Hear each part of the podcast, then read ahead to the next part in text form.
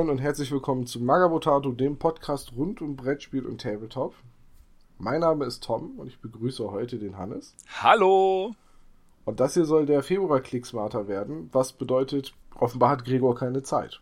Deswegen bin ich heute hier und vertrete ihn. Ist das nicht nett von mir, Hannes? Das ist total nett, nachdem Gregor dich ja im Stammtisch vertreten hat. Ja, da war ich auch sehr dankbar für an dem Tag. Weil ich gedacht habe, so, oh Gott, heute Abend noch vier Stunden mit diesen Trottel. Ah, nee. Und dann habe ich Gregor angeschrieben und Gregor hat gesagt, er macht das. Ja, das ist doch freundlich von ihm. Ja, ne? Die, wich die wichtigste Frage ist, was trinkst du, Tom? Jetzt gerade, ja. so nebenher, äh, eine zuckerfreie Cola. Es ist nämlich noch zu früh am Morgen für Bier. Ja. Und du? Ich, ich trinke nur ein Wasser nebenher. Ich bin aber auch gerade aufgestanden vor einer halben Stunde. So früh podcasten wir nämlich heute. früh, in Anführungszeichen. Nein, Tag der Aufnahme ist der 11. Februar. Und bevor wir jetzt mit den eigentlichen Kickstarter-Projekten anfangen, die wir uns rausgesucht haben, wollte ich noch einmal darauf hinweisen, dass am 18. und 19. Februar in Hamburg im Bürgerhaus Wilhelmsburg die diesjährige Taktika stattfindet, auf der wir von Magabotato auch mit einem Stand vertreten sein werden. Also kommt unbedingt vorbei, sagt uns Hallo, bringt uns Essen und andere Opfergaben, spielt mit uns Panzer gegen Höhlenmenschen, holt euch einen Universalstrukturierer, aber auf jeden Fall kommt vorbei. Du bist auch da, Hannes. Ja, ich bin auch da. Hast du schon irgendwas fest vorgenommen für die Taktika? Äh, nee. Weil ich ähm, nicht genau weiß, äh, wie das mit dem Punting Höhlenmenschen ähm, Spielen dauern wird und dann habe ich mir lieber mal nichts vorgenommen. Außerdem habe ich mir das Programm noch nicht richtig angeguckt, was was noch so kommt, weil ich noch keine Zeit dafür hatte. Aber ich bin, bin davon überzeugt, dass es nur cooler Kram wird dass es sehr toll wird. Hm. Also ich habe mir auf jeden Fall vorgenommen, eine Partie Deadman Sand zu spielen, auch wenn ich das Spiel schon kenne. Einfach weil ich da Lust zu habe. Und wenn ich es hinkriege, Dropfleet Commander. Sind ja alle in der Redaktion immer so ein bisschen am Schwärmen vom Dropfleet Commander. Ich nicht. Nee, mich kannst du jetzt mit Raumschiffen auch nicht so unbedingt hinterm Ofen hervorlocken, egal wie toll die Designs sind. Aber, naja, das Spiel soll ja toll sein, also gucke ich es mir mal an. Das ist sehr schön von dir. Ja, wollen wir über ein paar mehr oder minder tolle Kickstarter-Projekte reden? Ja. Weil dann darfst du nämlich auch gleich den Anfang machen. Ach so. Ja, okay. Ähm, die Kickstarter im Monat Januar bis Februar haben einen Kickstarter angespült, der erstmal gescheitert ist und dann nochmal versucht wurde und dann die Finanzierung geschafft hat. Ich rede von Broken Contract. Das ist, ähm, in dem Fall geht es bei dem Kickstarter nur um das ähm, Regelbuch und nicht um die Miniaturen. Und an, also das ist, anscheinend sind die Regelbücher für so Mini-Skirmisher nicht gerade ähm, super interessant für die Leute, sondern eher bei solchen, solchen Kickstarter für kleine Spiele eigentlich immer nur die Miniaturen und die wurden ausgesourced aber die Miniaturen sind ja auch wieder so generisch, und darum geht's hier nämlich, dass ich mir gedacht habe, ist ja kein Wunder, dass der Kickstarter scheitert, wenn das das Produkt ist. Ich weiß nicht, Tom, hast du dir den Kickstarter mal angeschaut? Ich bin gerade dabei. Ähm, ich finde die gar nicht unbedingt so generisch. Also nicht. Also ich, ich verstehe halt. Ich, gut, wir müssen diese Diskussion immer noch mal führen. Ja, wir haben es bisher nicht getan, aber ich verstehe halt immer noch nicht, was du genau unter generisch verstehst, weil wenn jetzt für dich generisch ist, hat eine Latzhose an und eine Schaufel in der Hand, also wenn das schon der, der, der Anspruch an die Figur ist generisch ist, dann wird es aber auch schwierig, was nicht generisches zu erfinden. Es geht ja auch darum, ähm, du hast wahrscheinlich nicht diesen, diesen Clip geschaut, ne? Der das Setting beschreibt. Nee, weil der hat ja wahrscheinlich Ton. Warte, ich mache ihn an, aber ich mache ihn gleich lautlos so. Da ist es auch so mit, ähm, ja, die Menschheit bricht ins Universum auf und muss dort, sammelt dort Rohstoffe und bla und pipapo. Und das ist wieder genau das, was alles schon tausendmal da gewesen war. Ja, natürlich ist es genau das. Was müssen wir Menschen denn machen, wenn wir ins Weltall aufbrechen? Wir brauchen garantiert neue Lebensorte und Rohstoffquellen. Ja, Sonst könnten wir nicht weiter expandieren. Ja, was willst du denn sonst machen? Naja, man könnte zum Beispiel mal gegen irgendjemanden Krieg führen, aber. Ach, das ist ja was ganz Neues. Krieg im Weltraum hat es ja noch nie gegeben. Am besten dauert der dann 40.000 Jahre. Ja, und es gibt immer Krieg. Immer. Immer, immer. Ja. Nee, aber das ist genau. Ja, ich sag ja nicht, dass ich sage ja nicht, dass dieses Spiel keine Daseinsberechtigung hat. Ich sage ja nur, dass es aufgrund der Tatsache, dass alles irgendwie schon da gewesen war, für mich klar war, dass der Kickstarter äh, nicht wirklich funktionieren wird, der erste. Weil auch 5000 Dollar für ein Regelbuch extrem viel ist. Das ist wiederum ein Punkt, wo ich dir ein Stück weit zustimme, denn momentan mit Kickstarter und dem 3D-Druck und ich habe das Gefühl, der Tabletop-Markt ist so dermaßen am Ausfransen in den letzten 10, 15 Jahren, dass halt, ja, es verteilen sich halt immer mehr Spiele auf eine ziemlich konstant bleibende Anzahl Spieler. Von daher, ja, da, da stimme ich dir zu. Ob, ob das wirklich Erfolg hat, weiß man nie. Aber sonderlich generisch finde ich hier die Figuren tatsächlich nicht. Auf den Concept-Ups noch so ein bisschen, aber das scheint ja hier auch eher ein nahkampflastiges Spiel zu sein. Also ich sehe in jeder Gruppe immer nur so ein bis zwei Leute, die überhaupt eine Fernkampfwaffe haben. Und äh, also ich fand jetzt diesen muskulösen Bergarbeiter mit dieser riesigen Kreissäge schon irgendwie cool. Also jetzt nicht so cool, dass ich sage, oh, das ist mein Spiel, das will ich unbedingt spielen, cool, aber jetzt nicht so, dass ich sage, ah, das habe ich schon hundertmal gesehen ich finde, dass äh, die Tatsache, dass immer ein Riese dabei ist, der immer ein riesiges Werkzeug mit sich rumträgt, schon ziemlich, ziemlich generisch. Ja, aber wenn du da anfängst, die große Figur die große Waffe, dann, das ist halt auch wieder so eine Abstraktionsebene für generisch, dann sind ja Riesen in Fantasy-Spielen mit einer großen Keule auch generisch. Ähm, da würde ich eher sagen, die sind klassisch. Ach so, das ist, da machst du also die Unterscheidung. Jemand Neues hat keine Daseinsberechtigung, weil er neu ist und jemand, der schon immer da war, hat die Daseinsberechtigung, weil er schon immer da war. Ja, so läuft es auch, so läuft es auch in Amerika, oder? wir müssen die Diskussion nochmal ausgiebig führen, aber ich wollte nochmal, wollte nochmal hier mit dem Kickstarter darauf hinweisen, dass wieder genau das ist, was ich meine. Auch wenn du mich nicht verstehen willst.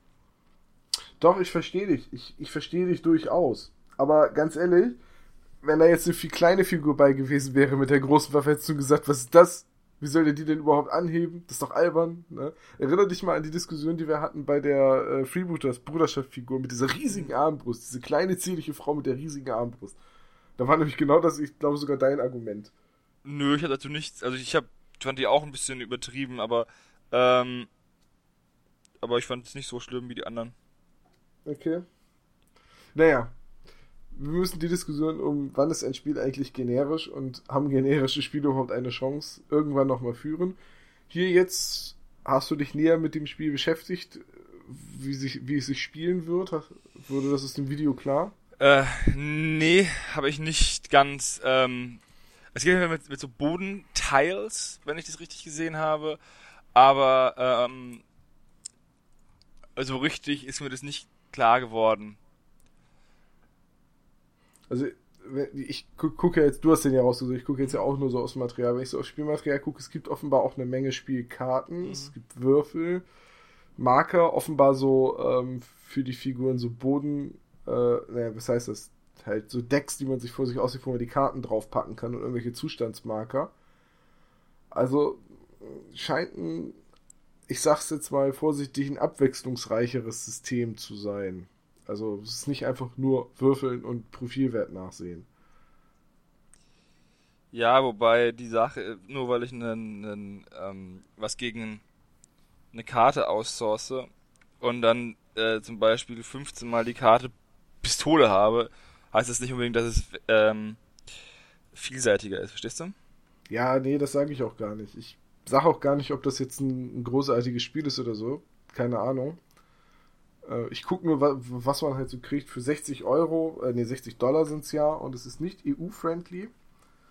Das heißt, äh, es ist US-amerikanisch und es käme, da es aus Milwaukee, Wisconsin verschickt wird, auf jeden Fall noch Zoll und Porto drauf. Muss man sich das gut überlegen, ob man mitmachen will, weil man kriegt für 60 Dollar, wenn ich das sehe, eine Handvoll Würfel und Pappe. Genau, und ein Spiel, wo, wo man bestimmt nirgendwo Mitspieler findet, weil es keiner hat. Ja, deswegen müsste man wahrscheinlich gleich zum Zwei-Spieler-Starter-Set greifen, was keinerlei Ersparnis bietet, sondern einfach 120 Dollar kostet. Uh, ich hoffe, das enthält dann auch zwei Regelwerke. Es sieht hier auf dem Bild nämlich tatsächlich nicht so aus. Es sieht nur so aus, als wären alle anderen beiliegenden Ressourcen verdoppelt worden. Und dann muss man ja auch noch die Figuren irgendwann kaufen, beziehungsweise sich andere generische Science-Fiction-Apokalypse-Figuren äh, dazu kaufen und die benutzen. Ja, weiß ich nicht. Ich, also, ich glaube, dieses andere generische Figuren finden ist ganz leicht. Ja, das glaube ich auch. Die gibt's wie Sand am Meer. Ich lehne mich da jetzt auch nicht, glaube ich, nicht zu weit aus dem Fenster, wenn ich sage, ich, glaub, ich glaube nicht, dass das Spiel noch so ewig existiert. Aber wen es interessiert, es gibt auf der Kickstarter-Seite auch ein fast einstündiges Let's Play, wo erklärt wird, wie das Spiel gespielt wird. Kameraführung ist äh, okay, aber ein Stativ hätte nicht geschadet. Ja. Und so wie es aussieht, ist es fast eher ein Brettspiel Tabletop-Hybrid, denn durch wirklich quadratische Felsen und Container äh, wird hier ein Spielfeld aufgebaut auf eben den von dir angesprochenen Bodenplänen. Ähm, ja, also wen, wer, wer sich für das Szenario interessiert, also so unterirdisch Sci-Fi Minenarbeiter, die sich auf die Omme hauen, dem sei bei Bro, äh, zu Broken Contact geraten. Mich haut's nicht so vom Hocker. Das sind wir schon zu zweit. Aber 40 Unterstützer hat es, damit hat es seine 2000 Dollar Finanzierungsziel erreicht und zum Zeitpunkt der Aufnahme läuft es noch etwas mehr als eine Woche. Also wenn ihr den Podcast hier hört, habt ihr noch ein paar Tage Zeit, euch das anzugucken. Wobei mit 40 Unterstützern, weißt du, wenn du sagst, ähm, ich habe ja im Podcast schon angesprochen mit dem, wenn du halt Freunde hast, die es unterstützen, dann ist es ja nicht unbedingt, du kannst ja immer die Hälfte der Leute wegnehmen, weil das dann einfach nur Freunde sind, die dir Gefallen tun. Ja, es ist, es, die hast du immer dabei, ähm, alleine schon, weil du ja wahrscheinlich in deinem Freundeskreis auch Tabletopper hast, die dich unterstützen wollen. Wenn, weil die meisten dieser Spiele sind ja auch von Tabletoppern selber ähm, entworfen. Von daher, natürlich hast du da Freunde drunter. Ich weiß nicht, aber 40 Leute weltweit, das sind mehr als Panzer gegen Höhlenmenschenspieler. Noch. Die Betonung liegt auf noch. Diese Taktika wird alles ändern. Ja. Es wird die, es wird äh, später an den Lagerfeuer nur noch von der Zeit vor der Taktika und nach der glorreichen Zeit nach der Taktika gesprochen werden. Wollen wir den nächsten Link anklicken? Ja. Okay. Der nächste Link, das ist etwas, was ich rausgesucht habe. Ähm, das sind 28 mm Landsknechte. Also, ich lehne, das sind Lanzer, ne? Das, das darf man da sagen, oder? Ich weiß nicht. Ich habe Lanzer immer nur mit mit Wehrmacht und der Rechtsrockband in Verbindung gebracht bis jetzt. Ja, aber ich dachte, Lanzer leitet sich halt ab von Lanzherrenknecht oder irgendwie so. Na, jedenfalls, Lanzknechts ist ein amerikanischer Kickstarter aus Amerika? Nee, gar nicht, Entschuldigung, ich nehme alles zurück. Ist ein englischer Kickstarter aus Cornwall. Äh, ich weiß gar nicht, wieso, muss ich mit einem anderen Kickstarter verwechseln. Was, ich bei dem, was mir bei dem Kickstarter aufgefallen ist, dass die Figuren, die gezeigt werden auf den Bildern, das sind äh, alles Greens, beziehungsweise schon geknetete Figuren. Ich weiß gar nicht. Das könnte, nee, ich glaube, das sind alles Greens, nur halt aus einer nicht grünen Modelliermasse. Also Grace. Grace, ja. Die Figuren sind geil, schön detailreich und wenn einen die Zeit und die Epoche interessiert, also das späte Mittelalter, dann ähm, sind die Figuren definitiv einen Blick wert. Aber die Aufmachung von diesem Kickstarter ist so unglaublich Schlecht. amateurhaft das erste, was ich mir auch gedacht habe, war, dass diese irgendwie, ich weiß gar nicht, wo er die fotografiert hat. Also die Bilder sind teilweise nicht scharf und dann sieht es so aus, als hätte er die auf einem Couchkissen fotografiert. Oder ich glaube, das ist, ich glaube, das ist ein Schwamm, den, den, den man beim Kneten von Figuren wahrscheinlich neben sich liegen hat, der angefeuchtet ist, wo man dann ein bisschen die Fingerspitzen drauf tippen kann, um die wieder ein bisschen anzufeuchten, weil diese Modelliermasse lässt sich ja leichter verarbeiten, wenn sie feucht ist. Ja, ich habe also abgesehen davon, dass äh, mir diese Epoche nicht wirklich ähm, mein Interesse weckt, fand ich auch den Kickstarter ein bisschen ein bisschen äh, ähm, schlecht gemacht. Vor allem, weil es halt so ist, dass wir jetzt in einem dass selbst die Kickstarter, die halt von Amateuren gemacht werden, teilweise extrem professionell rüberkommen. Ja, hier die Fotos sind ja wirklich nicht so gut. Der Text ist auch äh, nicht so super aussagekräftig. Es, es, wird auch nicht so richtig deutlich, was ist jetzt eigentlich Command, was ist äh, Armored, was ist Unarmored und welche kriege ich eigentlich für wie viel. Und alles ist so ein bisschen darauf ausgelegt, dass du es halt für so Rank-and-File-Armeen hast. Also kannst zum Beispiel für 10 Pfund 8 Handgunners kriegen. Gibt aber kein Set, wo du jetzt einfach sagen kannst, so ich gebe dir Betrag X und ich kriege jede Figur einmal. Und das wäre jetzt für mich der. Ich habe jetzt nicht wirklich konkret bei den Figuren überlegt, ob ich sie für Frostgrave benutzen könnte, aber für jemanden, der eher so Einzelminiaturen für so Skirmisher-Spiele mhm. sucht, sammelt, wie auch immer, ist es dann eher unattraktiv. Preislich allerdings voll in Ordnung, wie ich finde. 55 Pfund für 48 Modelle finde ich okay. Das ist schon alles andere als okay. Das ist schon hinterhergeworfen, finde ich.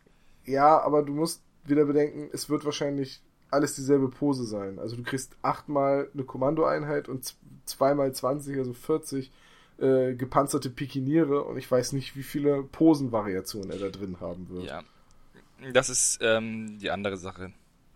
Und ich glaube auch, dass es alles Pewter sein wird, weil so Kleinserien wird Kunststoff eher oder Resin eher unwahrscheinlich. Ich habe kein Problem mit Zinn oder White Metal. Nö, habe ich an sich auch nicht. Was mir noch aufgefallen ist, unten gibt es Vergleichsbilder zwischen den Figuren und denen von Warlord. Und wenn ich mich recht entsinne, sind die Warlord-Figuren ursprünglich, ach, wie hießen die denn noch? Das war ein deutscher Hersteller. Gloria Miniaturen, Gloria Miniatures, der hat die Marke und seine Landsknecht-Modelle vor zwei, drei Jahren komplett an Warlord abgetreten und die haben die Formen und stellen die unter einem anderen Namen weiter her. Aber ich weiß es nicht mehr. Also, da muss ich irgendwie dran denken. Worum es mir dabei ging, war, das ist ein ziemlich erfolgreicher Kickstarter für die Aufmachung. Also mit 400 Prozent. Mhm. Wobei, man muss auch sagen, dass auch nur 100 Pfund halt, ähm, äh, 4000 Prozent, Entschuldigung. ähm, 400 Pfund angedacht waren. Und dann, okay, 4000 Pfund sind schon viel, aber es ist jetzt auch nicht so, als dass man das dir irgendwie in die Millionen gehen würde, wie manch andere Kickstarter, den wir jetzt noch nicht gesehen haben. Ja, es ist aber auch kein Spiel von Cool Mini or Not oder äh, das nächste Zombicide. Oh Moment, das ist auch von Cool Mini or Not. Oder irgendein, irgendein Mantic-Kram, sondern es ist ein kleines, eine, eine, kleine Miniaturenreihe, die jemand zu Hause geknetet hat und im Schnitt haben seine Unterstützer gerade mal 61 Pfund investiert. Ich sehe gerade, der Gute hat schon vier andere Projekte franco-preußische Kriegfiguren und ein Fantasy-Drache. Diese, dieser Fantasy-Drache, der hat es bei uns auch in den Podcast geschafft und wurde da übelst geflamed. Hat er? Hat er, wenn ich den so sehe. Nee, den, den, den, den sehe ich gerade das erste Mal. Oder den hat der es irgendwo reingeschafft und der wurde besprochen und der kam nicht gut weg. Naja, er ist nicht, es ist nicht der beste Drache, den ich gesehen habe, aber es ist auch noch fernab von dem schlechtesten Drachen, den ich jemals gesehen habe. Also dann hat, dann hat er vielleicht nicht, dann war ich im Klicksmacher drin, aber auf jeden Fall ähm, hat der ähm, hat der Drache auch schon geschafft zu uns in den, in den, in den ähm, Podcast. Bist du dir da sicher, dass es der Drache war? Ich bin mir ziemlich sicher. Auslieferung Mai 2017. Finanzierungszeitraum Dezember 2016 bis Januar 2017. Ja, dann müsste er ja im Januar Clicksmarter gewesen sein, denn im Dezember Clicksmarter. Nee, gar nicht. November Clicksmarter möchte ich Ach, ist egal. Kann sein. Einem von den beiden kann sein, ja. Ja, ja, also die, die Grafik von dem Drachen war auch nicht so gut gewählt, denn das tatsächliche Modell sieht viel, viel besser aus als dieser da abgebildete bemalte Kopf. Der bemalte Kopf sieht eher nach Eidechse aus. Da kommen die Schuppen auch nicht so zur Geltung. Naja, jedenfalls geht es hier um die Landsknechte. Ich fürchte, wenn der Podcast hier online geht, habt ihr noch ein oder zwei Tage, euch die Landsknechte anzugucken, wenn ihr sie unterstützen wollt. Das Projekt ist finanziert und kommt damit auch hoffentlich, man kann das bei Kickstarter ja nie so genau sagen, aber kommt damit hoffentlich auch auf die Spieltische oder in die Vitrinen. Also wen es interessiert, kann ja mal reingucken. So, nächster Kickstarter. Oh, da wollte ich dich noch fragen, was du dir dabei gedacht hast. Dass ich den rausgenommen habe? Nee, warum du das besprechen willst. Wieso nicht? Ja, dann, dann fang an. Also es geht um den, ähm, es geht um den Machine Gun Unit of the Cock Division, wobei Cock hier mit G geschrieben wird, also keine blöden Witze. Ähm, oh. Das ist ein. ich hatte einen so guten. das Die ist, reiten auf Hähnen. Ja. Ähm, ja. Okay. Und es geht um ähm, Steampunk-Pferde, also berittene Steampunk-Modelle, die in dem Fall also die Machine Gun Unit bilden. So. Und ähm, der Macher hat auch schon davor ähm, aus demselben Universum den ein oder anderen Kickstarter gemacht dazu. Und ich muss irgendwie sagen, die sind schon vom Design sind die eigentlich ganz cool, aber ich finde nicht, dass die ich finde nicht unbedingt, dass die äh, Pferde ähm, aussehen würden, die sind sehr Robo-Pferde oder Steampunk-Pferde, als würden sie funktionieren. Und ich finde auch, dass die Pferde irgendwie so ein bisschen überproportional groß sind für die Reiter. Also die Render sind eigentlich ziemlich cool, aber die Umsetzung aus Miniatur ist dann auch nicht so toll. Ja, du sagst es schon, die Dimensionen passen da überhaupt nicht. Wirklich überhaupt nicht. Äh, und ich habe es mir auch angeguckt und habe gedacht so, was für hässliche Figuren. Also die wollten mir echt einfach überhaupt nicht gefallen. Aber die sind, das Problem ist auch, dass die halt so un, die sind halt so undynamisch. Also die sind ja, alle, ja, ja. die sind halt alle im, im, wie nennt das, im Trab? Nee. Nee, stehen die nicht einfach? Nee, das eine bewegt sich schon ein bisschen. Ui. Ich finde es auch irgendwie, ich finde auch irgendwie ein bisschen albern, dass zum Beispiel die ein halbes Zahnrad als Schwanz haben hinten.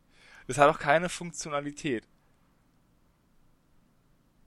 Ja, ja, ich weiß, was du meinst. Ja, gibt es dazu denn auch ein, ein, Spielsystem vom gleichen Hersteller, also dass man die Figur noch irgendwo sinnvoll einsetzen kann? Weil mir würde jetzt spontan sonst wirklich überhaupt gar keine Verwendung einfallen. Naja, du kannst sie ja zum Beispiel auch als kannst sie überall einsetzen, wo du halt Kavallerie spielen möchtest. Hm. Haut mich, die Begründung haut mich jetzt irgendwie nicht vom Hocker. Ähm, Frostgrave? Als, als riesiges Konstrukt. Ja. Als großes Konstrukt, als riesiges Konstrukt und als stadtzerstörendes Konstrukt. Ja. Genau, Zombie-Terrasse für den Fall, dass du echt alles töten willst. ähm, ja, wie gesagt, ich finde, ich finde, was ich schade finde, ist, dass häufig solche kreativeren Ideen schlecht umgesetzt sind. Die, okay, die Idee mit den mechanischen Pferden ist jetzt nicht unbedingt ähm, die neueste. Es gab ja sogar bei Warhammer Fantasy schon den Mechanikus auf, auf Robo-Pferd. Ähm, aber es ist halt immer noch eine Sache, die man nicht so oft sieht. Und dann ist es, tut mir ein bisschen leid, wenn es nicht so geil umgesetzt wird. Wenn dann die Modelle dann irgendwie doch nicht so sind. Ja, ich weiß, was du meinst. Aber ich kann mit diesem Kickstarter irgendwie kein Mitleid empfinden. Dafür finde ich die Figuren einfach zu unattraktiv. Du sollst doch kein Mitleid mit dem Kickstarter empfinden, sondern mit mir.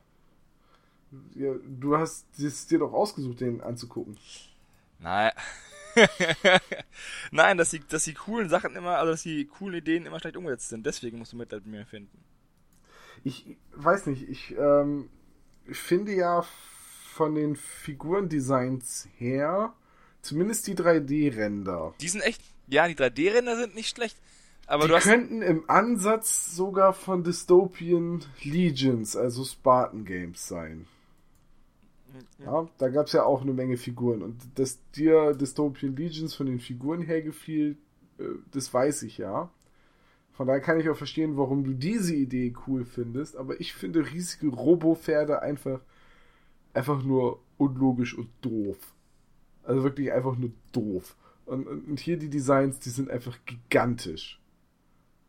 Doof. Ich wollte gerade sagen, jetzt muss aber noch was Negatives kommen, ansonsten wäre das ja äh, fatal. Ja. Ja, nee. Ja, da muss ich dir leider voll und ganz zustimmen, finde ich auch nicht geil. Aber das äh, Ziel wurde doch, glaube ich, schon erreicht, oder? Ich war jetzt auf der Kick. Nee, gar nicht. ich nehme alles zurück. Es hat noch 16 Tage Zeit, das heißt, wenn ihr das hier hört, habt ihr noch etwas mehr als eine Woche, um euch das anzugucken. Elf Unterstützer haben bisher 541 Pfund vom Zielbetrag 1150 Pfund beigesteuert. Wenn es nicht den berühmten 48 Stunden Schub am Ende noch mal richtig mitnimmt, wird das glaube ich auch nichts. Das wird auch wahrscheinlich nicht so, weil wahrscheinlich auch wieder da die elf Unterstützer wahrscheinlich äh, alle Freunde sind, die die Person hat, die der Richard Dellimore hat. Vielleicht. Keine Ahnung.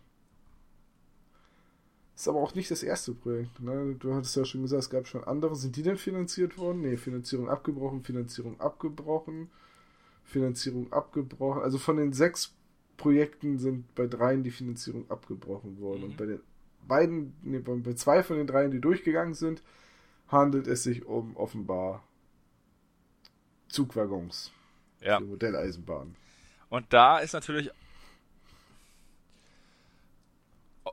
Ich habe ich hab mal einfach auf den Mermaid Blast Wagon ähm, geklickt. Pledge, der wollte 70.000 Pfund und hat immerhin 18.000 bekommen.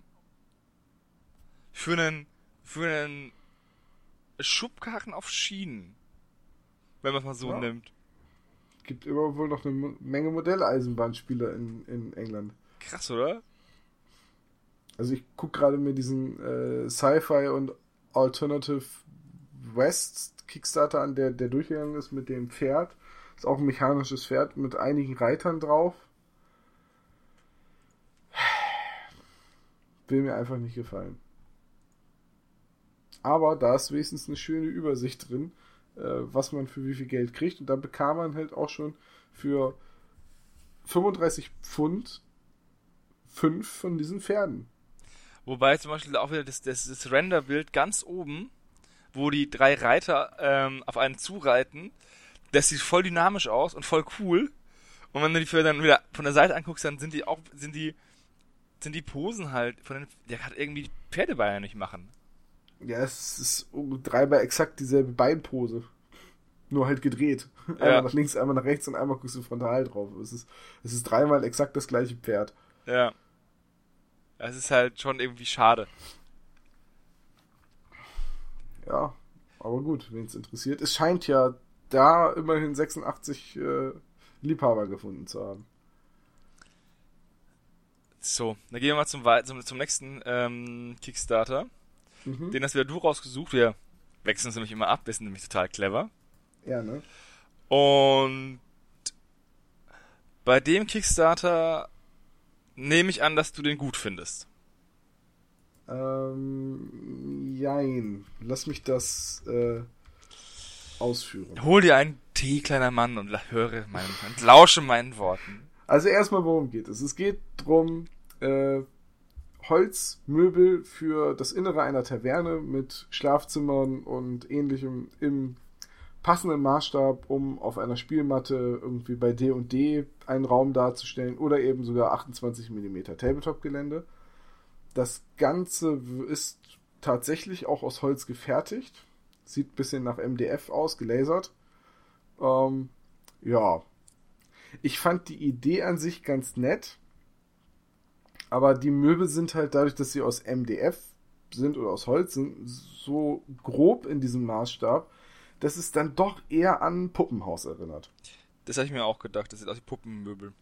So, und per se, ich hatte als Kind auch schon immer ein Faible für Miniaturen und ähnliches. Da fand ich das Puppenhaus bei uns im Kindergarten total toll, weil da waren so kleine Möbel drin und so, aber ja, für Tabletop haut es mich jetzt wieder nicht so vom Hocker, weil also die Tische und die Bänke, wie ich sie da sehe, da könnte ich die tatsächlich aus Styrodur selber bauen. Und hätte mehr Struktur drin. Definitiv auch So, Die, also, die, die Regale, die da sind, mit diesem Small Ja. Office oder so. ja, also Kreise beziehungsweise Rechtecke, also Quader aus Styrodur dünn ausschneiden und irgendwie mit einer äh, Strukturrolle, ob jetzt Green Stuff World oder irgendwas anderes, selber strukturieren, ist kein Ding und da ist der Materialpreis, also ich zahle für eine 1,50 Meter mal 50 Zentimeter breite äh, Platte, 5 Zentimeter dick, zahle ich 8 Euro im Baumarkt. Und ja, nee. Es bin nicht filigran genug. Per, per se ist es eine nette Idee, weil zumindest so ein, zwei Tische oder so sollte man auch in der Gebäuderuine noch drinstehen haben. Weil, ja, wo soll denn der Kram hin sein, bevor das Haus zerstört wurde? Hast, Aber es ist hier einfach zu grob. hast du da etwa den Stammtisch-Podcast gehört und meine Meinung zu Teddybären in Ecken? Äh, ja, aber die habe ich vorher auch schon geteilt. Also, das war jetzt für mich nicht die Offenbarung, dass du das gesagt hast. Aber ich, ich stimme dir vollkommen zu. Für Hans Reiner anscheinend schon. Ja, gut. Ähm, jetzt muss man sehen, wenn man sich so die, die in klassischen Infinity-Tische anguckt, da ist halt Möbel, sind da halt die würfelförmigen Container, die Sichtlinienblocker und Hi- oder Deckung darstellen. Da sind in den Gebäuden nicht so viele Tische, zumindest jetzt bei den meisten Bausätzen. Jetzt mal von diesem Nudelrestaurant von, ich weiß nicht mehr wem, das hatten wir auch mal im Blog, abgesehen, weil da war ja wirklich eine richtige Einrichtung drin. Und auf einer Fantasy-Platte oder auch einer äh, Apokalypse-Platte, also jetzt egal ob Zombie-Apokalypse oder die düstere Zukunft des Jahres 40.000, ähm, da kann man das einfach gebrauchen. Da muss das auch hin. Das ist halt ein netter Blickfang. Ich habe eigentlich in jedem meiner Geländestücke immer noch irgendwie sowas. Was ich noch sagen wollte zu diesem Kickstarter. Ähm, das, der richtet sich ja eigentlich eher an Rollenspieler, ne? Ja, Und du hast gesagt, klar, du kriegst es besser hin als Tabletopper mit der Ausrüstung, aber wir hatten ja schon mal die, ähm, das Gespräch darüber in einem Podcast, dass viele von denen, die reinen Tabletopper sind, natürlich nicht die Ausrüstung haben wie wir. Die können nicht einfach mal schnell eine Strukturrolle von Greenstuff World aus der Schublade holen, weil die halt keine Schublade haben. ich sage ja auch, also wie gesagt, ich spreche dem gar nicht seine Daseinsberechtigung ab. Es gibt bestimmt genug Leute, die sagen, ey, super. Aber ich gucke da halt mit der Perspektive des jetzt relativ erfahrenen Tabletoppers drauf. Und da haut's mich halt nicht um. Und ich habe halt beim Rollenspiel, also Pen and Paper, so sieht das hier ja aus mit den Bodenplänen und so, die er selber gezeichnet hat, auf dieser äh, Spielmatte, wo die Felder schön ein Inch mal ein Inch sind. Äh, da habe ich das halt nie nachvollziehen können, warum man da mit Miniaturen spielt. Ich habe selbst mal ausprobiert in einem Kampf, da wurde mir der, der Pen and Paper Kampf aber wieder viel zu Brettspielartig und wer braucht denn so detailliert Gelände bei einer D&D-Runde? Es ist halt immer, wie man halt, ähm, was für ein Tabletop man halt spielt. Ich habe einen ähm, Bekannten, der hat ein eigenes System entwickelt und das ist sehr, ähm, sehr tödlich, aber auch sehr realistisch. Und da wäre, es geht auch mit Bodenplänen und so. Und da ist es wirklich so, dass man dann halt abzählen muss. Und dann ist halt die Möglichkeit, dass man halt so spielt wie bei Beards, wo ja nie irgendwo mal ein Bodenplan gezeichnet worden ist, weil die einfach nur, ich schlage ihn tot, okay, du bist nah genug dran, um zu schlagen. ähm, das, das, sind halt, das sind halt zwei verschiedene Spielphilosophien, die, ähm, die beide auf jeden Fall Sinn machen und auch Spaß machen, weil wer, der Rollenspiel gespielt hat, hat nicht mal einen Kampf ähm, gemacht. Der Kampf hat irgendwie fünf Minuten gedauert und zwölf Sekunden im, im Game und die Vorbereitung hat drei Stunden gedauert. Wer kennt Ja. das nicht?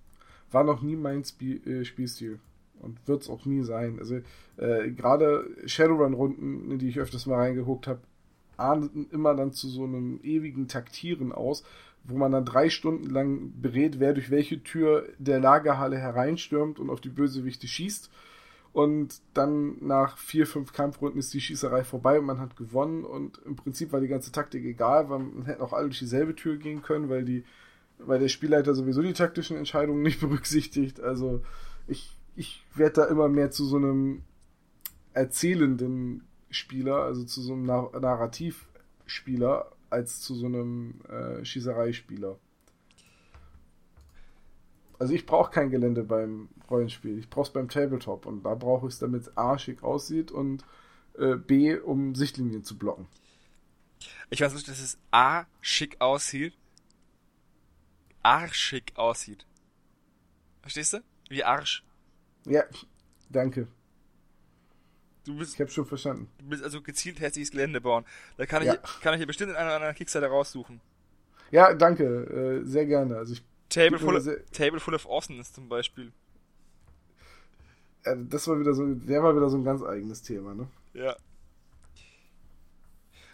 Ja, nee, aber mehr, mehr habe ich dazu eigentlich nicht zu sagen. Das ist eigentlich, die Idee ist ganz nett. Es ist auch nicht sehr teuer. Na, wobei, was heißt nicht sehr teuer? Es ist, es ist schon vergleichsweise teuer, wenn man guckt, was man kriegt. Ähm, aber du hast halt immer gleich so ein paar Möbel und die kleinen Sets bestehen dann aber tatsächlich. Ich nehme alles zurück, was ich gesagt habe. Man kriegt ja nur eins der Sets für den Preis. 15 Dollar, ja, ne? Du kriegst für 15 Dollar zwei Barhocker, den Tresen und den Schrank hinterm Tresen. Für, Oder eben ein Bett, eine Beistellkommode und einen Schrank. für 50 Euro bekommst du das komplette, die komplette Taverne. Mit diesem Regal, mit, der, mit dem Tresen, mit dem, mit dem Schnapsding, mit den vier Hockern, etc. pp. Aber richtig viel ist es auch nicht. Und dann kannst du für 100 Dollar das, ma- egal. Ja, für 100 Dollar kriegst du dann das, was du tatsächlich brauchst, um eine ausführliche Taverne zu machen. Ach, jetzt sehe ich das hässlich. Oh Gott, ist dieses Klavier hässlich. Gibt's davon noch mal ein großes Bild? Damit ich die, damit ich Hässlichkeit genau sehen kann. Ne, das sieht halt nicht aus wie ein Klavier. Es sieht halt einfach aus wie ein Schrank, wo vorne jemand Tasten rangeklebt hat. Nee, ich nehme alles zurück. Äh, vollkommen überflüssig. Die Hocker sind viel zu hoch für den Tresen. Wenn du deine Figur draufstellst, steht die Figur quasi auf dem Tresen. Wo ist denn dieses Klavier, von dem du gesprochen hast? Wenn du mal guckst bei. Ah, äh, ich sehe es oben in der Ecke. Ja, Piano und Bank kostet. Moment. Das irritiert mich jetzt. Da steht 20 Dollar each. Die wollen doch garantiert nicht für die Bank 20 Dollar und für das Piano nochmal.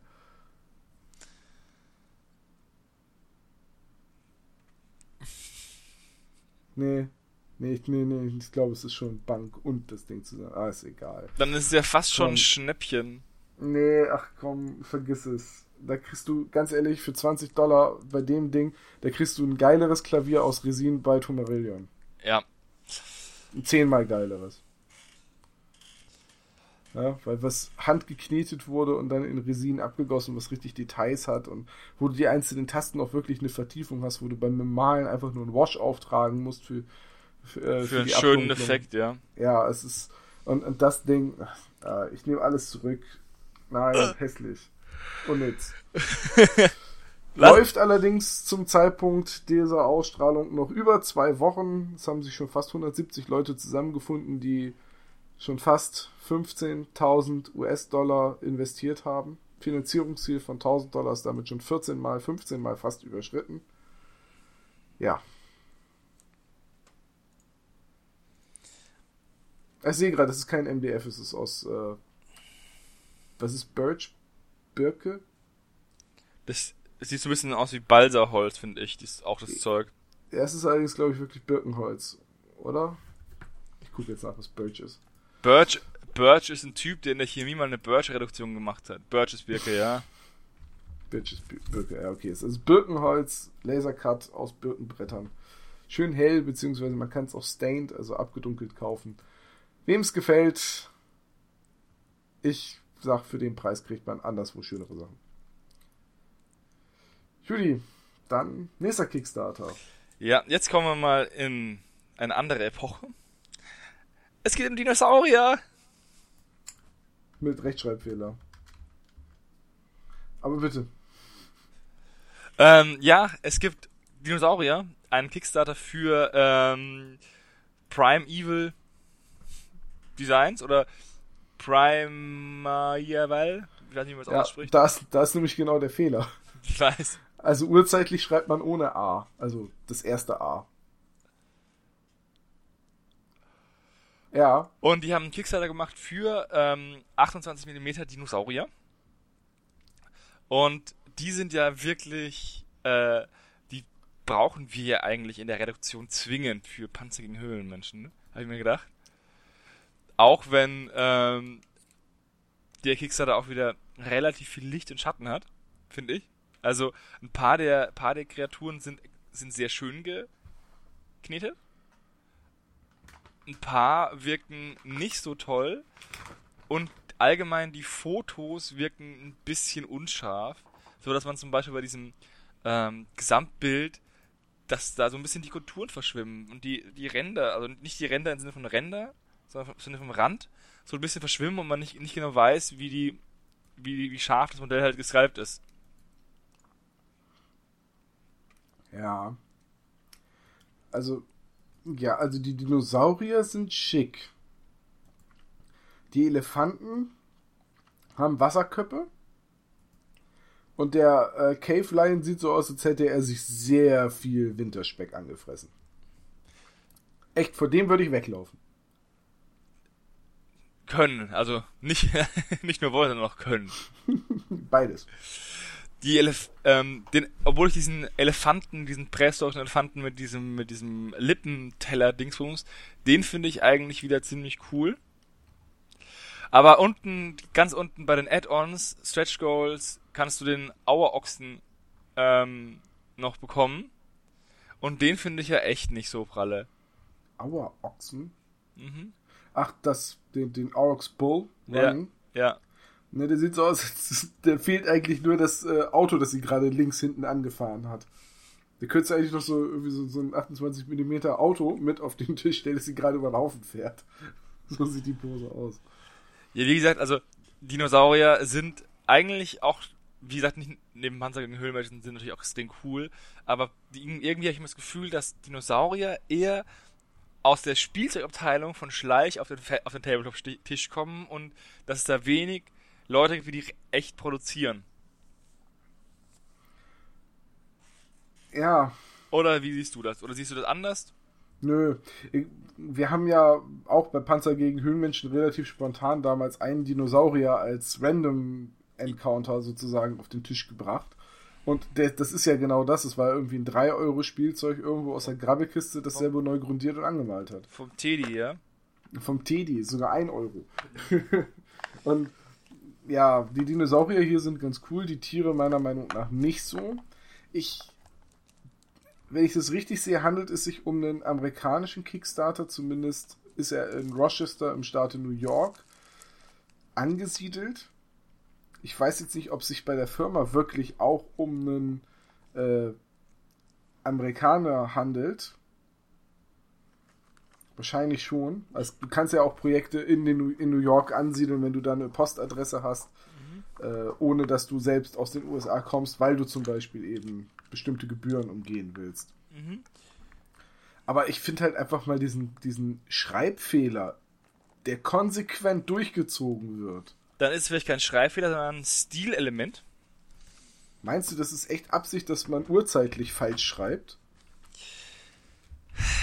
Da das Ganze ja eigentlich ähm, realistisch ist, dass, die, dass diese Kreaturen gelebt haben und dass es auch keine Fantasy- oder Sci-Fi-Elemente hat, würde ich sagen, nein. Das ist einfach nur ein Schreibfehler. Vor allem, weil es, ähm, weil ein wenn du das extra machst, um zum Beispiel irgendwie eine Marke zu kreieren, dann ist der Schreibfehler halt, das fällt den Leuten ins Auge und die denken, du kannst nicht richtig schreiben. Und die wenigsten Leute denken, hm, das ist doch genau, das sind doch die, die, das ist ein Wortwitz oder irgendwie sonst irgendwas, den wir nicht verstehen. Das ist halt, das ist halt das Problem. Das ist halt. Vielleicht soll das ja wirklich ein Wortwitz sein. Mit prima. Weil die Figuren so prima sind. Ich weiß nicht. Ich weiß es auch nicht. Ich wir können, nur gelesen. Wir können den mal anschreiben, den Mann. Hey, wir hätten gerne Rezensionsdinosaurier, um sie mit Panzern zu jagen. Nee, eigentlich hätte ich gerne eine Erklärung für den Namen. das würde mir schon reichen. Oder zumindest, dass du überall das A einmal mit Paint durchstreichst. Ja, wir haben an ihrer Kickstarter-Seite einen einzigen kleinen Unterschied gehört und überall so dieses A durchgeschrieben. Jetzt, jetzt ist er auch, jetzt ist er auch für Skandinavien tauglich. Ja, ich weiß es nicht, keine Ahnung. Aber an, allgemein finde ich, ähm, habe ich auch das Gefühl, dass seitdem wir Panzer gegen Höhlenmenschen gemacht haben, bin ich natürlich auch in der Hinsicht ein bisschen sensibilisiert, ähm, dass viel mehr Urzeitprojekte oder Höhlenmenschenprojekte oder dergleichen, egal wie ernst oder flapsig die gemeint sind, auf Kickstarter zu finden sind. Nee, ähm, ich möchte da einfach sagen, das hängt damit zusammen, dass die Leute das Potenzial der urzeitlichen äh, Lebewesen erkannt haben und äh, also das ist ganz eindeutig, dass da einfach Panzer gegen Höhlenmenschen eine Vormachtsposition auf dem Markt hat und dass wir die Inspiration dafür sind. So habe ich eigentlich auch gesehen. Also so nicht anders. Ich wollte mich nur von dir bestätigen lassen. Ja, also definitiv Panzer gegen Höhlenmenschen hat den Tabletop-Markt nachhaltig beeinflusst. Mhm. Ja. Als erste Konsequenz wurde erstmal Warhammer Fantasy abgeschafft. Ja. Um halt viel besser mit Einzelminiaturen, Dinosauriern und Panzern spielen zu können. Also, das ist halt einfach so. Und da gibt es jetzt auch immer mehr Trittbrettfahrer, die dann mit Rechtschreibfehlern auf den Zug aufspringen wollen. Mhm. Oder auf den Schug. Lass uns bitte weitergehen. bitte, bitte. Okay. Dein okay, Wunsch sei dir, ähm, sei dir ähm, gewährt. Okay, wir kommen zum nächsten Kickstarter und zwar von Grebo Managers die Florence Knights Fantasy Football Team. Den habe ich rausgesucht. Ja, ich habe ihn extra nicht rausgesucht, weil er A im Stammtisch behandelt wurde, B von uns bei Deist ähm, äh, äh, vorgeschlagen wurde und jetzt habe ich gedacht, naja, er braucht nicht im Klicksmacher noch drin sein. Irgendwann hat es ja eine Hans Reinersche Resonanz, wenn wir nochmal darüber reden. Ist das der, ist das der gleiche? Das ist ich doch. Mein, ist das der gleiche? Ich meine nämlich nicht. Also zumindest sind es, ich habe, ähm, ah doch, ja. Hm. Ich habe die News gesehen, die, die im, äh, im, Stammtisch besprochen wurde mit diesen geteilten Schilden. Mhm. Da hattet ihr ja drüber gesprochen. Und in der News jetzt war ein Update drin und es waren andere Figuren, die da gezeigt wurden. Und deswegen habe ich dann gedacht, das ist auch ein anderer Kickstarter weil nämlich bei den Figuren, die jetzt in diesem Update gezeigt worden sind, war keine der Figuren bei, die schon im, äh, in, in, in, den News vom Stammtisch beziehungsweise bei Deist war. Deswegen bin ich da jetzt drauf reingefallen und habe den angeklickt. Die Modelle sind immer noch ziemlich cool und ähm, ich bin auch echt am überlegen, ob ich da mitmache, wobei ich die Zeit einfach sau viele Modelle auf dem Schreibtisch habe, die bemalt werden müssen, seit ungefähr drei oder vier, fünf Jahren kein Bloodborne mehr gespielt habe. Und ähm, ich habe jetzt ähm, neulich mal in meinem Schrank geguckt und habe mein Blood Bowl Chaos Zwerge-Team gefunden. Ich habe auch ein Blood Bowl Chaos Zwerge-Team fast vollständig bemalt. Das heißt, äh, ja, ich muss echt überlegen, ob ich da mitmache. Ja, jetzt wo ich sehe, dass das derselbe Kickstarter ist, tut es mir auch fast leid, dass ich den rausgesucht habe und wir da schon wieder drüber reden. Äh, die Figuren sind meiner Meinung nach auch sehr, sehr cool. Ich mag die echt leiden. Ich habe keinerlei Verwendung dafür, weil ich kein, noch nie Blood Bowl gespielt habe und jetzt wegen den Figuren auch nicht anfangen würde. Ähm, ich finde die Designs cool, ich finde die Ideen cool und äh, ich finde auch die eine Figur cool, die aussieht wie Hodor. Ja, das ist ein Büffelhalter, ne? Ein Hold Dude, Big Guy. Ich weiß nicht, ob das ein Büffelhalter ist, aber. Ja, der, da kannst du den Würfel oben reinlegen, in, den, in dieses, wo der Brand normalerweise drin sitzt. Nee, von dem rede ich nicht. Das ist eine, das war, das war, glaube ich, ein ganz anderer Kickstarter, den du gerade meinst. Aber hier unten bei Grebo Miniatures gibt es tatsächlich einen Typen, der aussieht wie Hodor und der hält eine Faust in die Höhe und sieht aus, als wollte er gerade so die Bud Spencer Dunkelhammer von oben machen muss mal die ganzen Dinge. Aber stimmt, du hast recht. Den mit, den, mit dem Würfelhalter-Ding gibt es tatsächlich auch. Und den, und den äh, Mountain gibt es auch, also den Zombie Mountain. Ja, das sind äh, die Zusatzfiguren, die du für 8 Euro extra kaufen kannst. Die gehören aber nicht zum Kickstarter. Ich meine tatsächlich die Figur, die auch zum Kickstarter gehört. Ah, okay, dann haben wir uns da. Ja, äh, Grebo hat natürlich auch schon einen schönen Figurenstock, den man mal ebenso als Add-ons dazuhauen kann, um den äh, Kickstarter gleichzeitig auch noch in eine normale Bestellung zu wandeln. Und ist EU-friendly, weil ich glaube, es ist auch ein. Ja, nee, Gribo ist italienisch, ja. Ist ein italienisches Unternehmen. Also noch, daher, also noch EU-friendly? No, noch mehr EU-friendly, ja, noch bis sie abgestimmt haben. Ja. Ähm, Aber ansonsten. Diese treulosen Tomaten. Eigentlich, eigentlich müssten wir uns, eigentlich sollten wir einfach nichts mehr mit den Italienern machen, weil die, wenn die Geschichte uns eins gelehrt hat, dann, dass die uns Italiener immer im Stich lassen, wenn es wichtig wird. Klingst wie Alfred Tetzler. Ich, ich kenne den nicht, aber der Name klingt nach Programm, oder? Nach was? Der Name hat der Name Programm. Hetzler? Tetzlaff. Kennst du nicht ein Herz und eine Seele? Ach so, ich habe Hetzler verstanden. Nee. Ekel Alfred. Ja, ja, den kenne ich. Gut, dann lass mal weitergehen. Du hast Orks rausgesucht. Ich habe Orks rausgesucht, weil ich die ziemlich cool fand. Und die haben mich zwar ein bisschen an die Herr der Ringe Orks erinnert, wenn es die Orks sind, die ich meine. Ähm, ja, das sind die, aber ähm, ich fand die eigentlich, ich fand, dass die Orks eine gewisse Gefahr ausgestrahlt haben und die wirklich böse aussehen und auch wirklich so aussehen, als könnten die jemanden töten und nicht nur dazu, äh, dazu da sind, um Pfeile mit der Brust zu stoppen. Hm. Ich krieg gerade den Link nicht geöffnet, deswegen kann ich sie mir gerade nicht ansehen. Warte. So. Jetzt hier, eines. Hier, hier oben. Jetzt. Glaube ich. Ähm, ich muss mir die einmal angucken, weil statt ja. Org drauf, da habe ich es gar nicht erst angeklickt. Ähm, die sehen aber sehr Herr der Ringe mäßig aus. Mhm. Aber ein bisschen, aber noch ein bisschen ähm, weniger comichaft wie die äh, von GW rausgebrachten Modelle, finde ich. Äh, ja, aber wenn ich sie mir jetzt so angucke, ich habe ja vor, oh, das ist jetzt auch schon zwei Jahre her, vor zwei Jahren ganz gerne Shadows of Mordor gespielt, diesen äh, Assassin's Creed ja. äh, Batman-Klon im Herr der Ringe-Universum. Hat mein Chef auch gezockt. Und das ist auch ziemlich cool, das Spiel. Da freue ich mich auch drauf, wenn dann jetzt der zweite Teil angekündigt wird demnächst. Uh, und da erinnern mich die Orks tatsächlich ein bisschen dran. An die Orks aus dem Spiel. Die waren halt schön fies und schön doof und das hat. Mit denen hatte man auch überhaupt gar kein Mitleid, wenn man gegen die gekämpft hat. Das war, war cool. Und auch die Figuren sind jetzt nicht schlecht.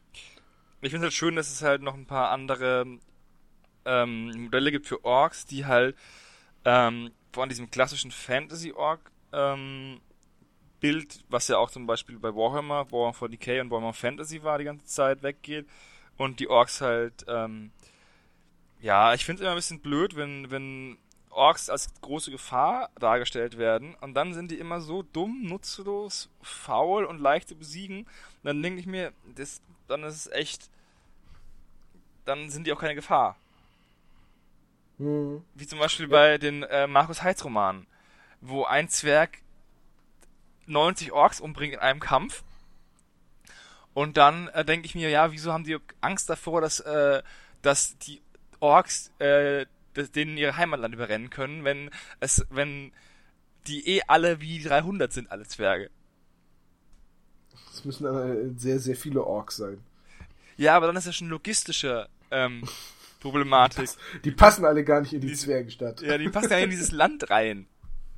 Außerdem, jetzt, wenn du erstmal ja. so ungefähr 100, 200, 300 Orks erschlagen hast, die lösen sich ja nicht in Luft aus. Das heißt, die anderen müssen dann immer erst wieder über die Leichen der anderen hinfortstiefeln und dann werden die auch langsamer. Und das war doch auch bei 300, wo die eine Mauer gebaut haben ja. aus den getöteten Feinden vom Vortag. Genau. Von daher. Ich weiß aber, worauf du hinaus willst, beziehungsweise ich weiß, was du meinst. Ähm, was mir jetzt hier bei den Figuren noch positiv aufgefallen ist, dass die nicht so übertrieben muskelbepackt sind. Also ich finde, viele Hersteller, die Orks herstellen, dann sind die Orks halt wirklich alles Kleiderschränke. Aber alle riesiges Kreuz, weißt du, wie so ein Weltklasse-Schwimmer. Ja. Die Orks sind halt, die sind halt drahtig, die hier. Und ähm, nur weil, nur weil jemand nicht aufgepumpt ist wie der Berg oder so, heißt es ja nicht, dass er nicht stark ist. Also vor allem, weil ja meistens die Leute, ähm, die Leute bessere Athleten sind, die halt wohl proportioniert sind. Ähm, die sind halt meistens äh, viel athletischer, schneller, geschickter etc. als die, die einfach nur zwei, äh, zwei Beine sind und oben rauf ein riesiger Schrank. Mhm. Das heißt, die sind mir halt positiv aufgefallen, auch wenn die, wenn diese Warge, diese Great Wolves, die finde ich nicht so schön. Äh, nee, die Wölfe haben mich auch nicht so überzeugt. Auch die Wolfreiter nicht. Aber die zu Fuß laufenden Figuren sind ganz nett. Und äh, wenn man den großen Mob haben will, der also besteht dreimal aus der kompletten Bande, also alle Orks, die da zu Fuß unterwegs sind, und das sind immerhin acht Stück, 24 Stück, dreimal kosten 80 Euro. Also auch nicht unbedingt günstig. Ja, wie bei, wie heißt Mias Managers. Ja. Wo 10 Skelette halt einfach arschteuer sind. Ich habe jetzt von Rich Big Managers noch nicht so viel gehört. Das ist das dritte Projekt, das sie erstellen. Davor hatten sie einmal Fantasy-Miniaturen fürs Tabletop. Und was war das andere? Untote und Slayer, auch für Tabletop. Witzigerweise da Kaiserslautern Germany. Ist das eine deutsche Firma? Ja, kommt tatsächlich aus Kaiserslautern, der Hersteller.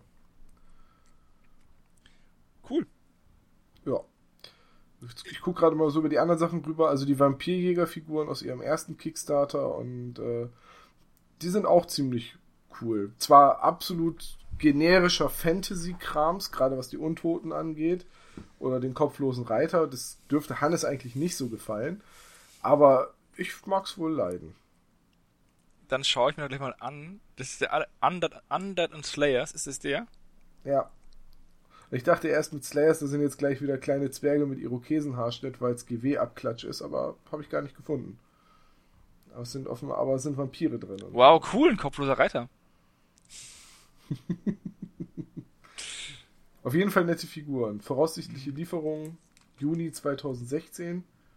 Hm, wie viele Unterstützer gab es da? Neun. Ah, es hat auch nicht geklappt, sehe ich gerade. Mhm. 400 Euro von 5500. Ja. Ja, ich schätze mal, das ist wieder so der Fall von ähm, kein Video, sondern nur Text. Einigermaßen solide äh, Präsentation der Greens. Aber wahrscheinlich einfach zu unbekannt und geht dann in der Masse an Projekten einfach Ja. unter.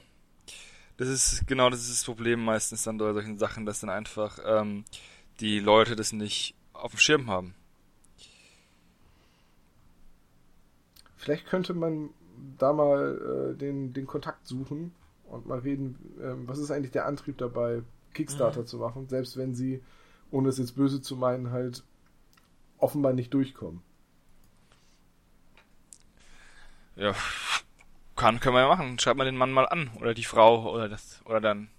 Aber wobei, das zweite Projekt hier hat geklappt mit den äh, Tabletop-Figuren. Da war auch der Undead Horseman wieder bei. Ach, da sind, ach, das waren einfach die gleichen Figuren wie beim ersten Projekt zum Teil. Mhm. Nicht alle, aber zum Teil. Also ein kopfloser Reiter wäre für Frostgrave schon irgendwie cool. Dann musst du einfach mal anschreiben und fragen, was der kostet, der kopflose Reiter. Ich glaube, dass die Leute auch Sachen verkaufen ohne Kickstarter. Ich habe das mal so gehört. Aber da steht ja Kickstarter exklusiv bei. Ah. Aber nachfragen werde ich auf jeden Fall mal, weil da sind schicke Figuren bei, die sich gut machen würden auf dem Tisch. Dann bin ich ja froh, dass ich dir was zeigen konnte. Ja, danke, dass du mir Geld aus den Rippen geleiert hast. Schade, dass du nichts davon hast. Ja, Doch, wenn wir uns mal so zum äh, Spielen treffen, dann, äh, dann, du meinst 2025, wenn mein Tisch fertig ist und wir beide mal Zeit haben? genau. Cool. Ich freue mich drauf. Ich auch. Vorfreude ist doch die schönste Freude, Tom. Das ist, glaube ich, auch ein großer Anteil der Motivation des Tabletoppers, die Vorfreude auf das tatsächliche Spiel, was dann irgendwann demnächst garantiert mal stattfinden wird. Ja. Ja, ich, äh, ich hab, ich bin gerade am Bemalen nebenher, äh, von Modellen, die ich vielleicht nächste Woche einsetzen werde. Oha.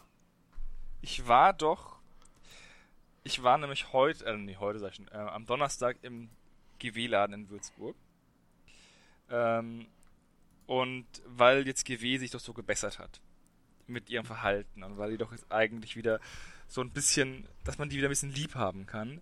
Das ist eure Meinung. Ja, dass deine, dass du verbitterter kleiner alter Mann ähm, das anders siehst, ist mir klar.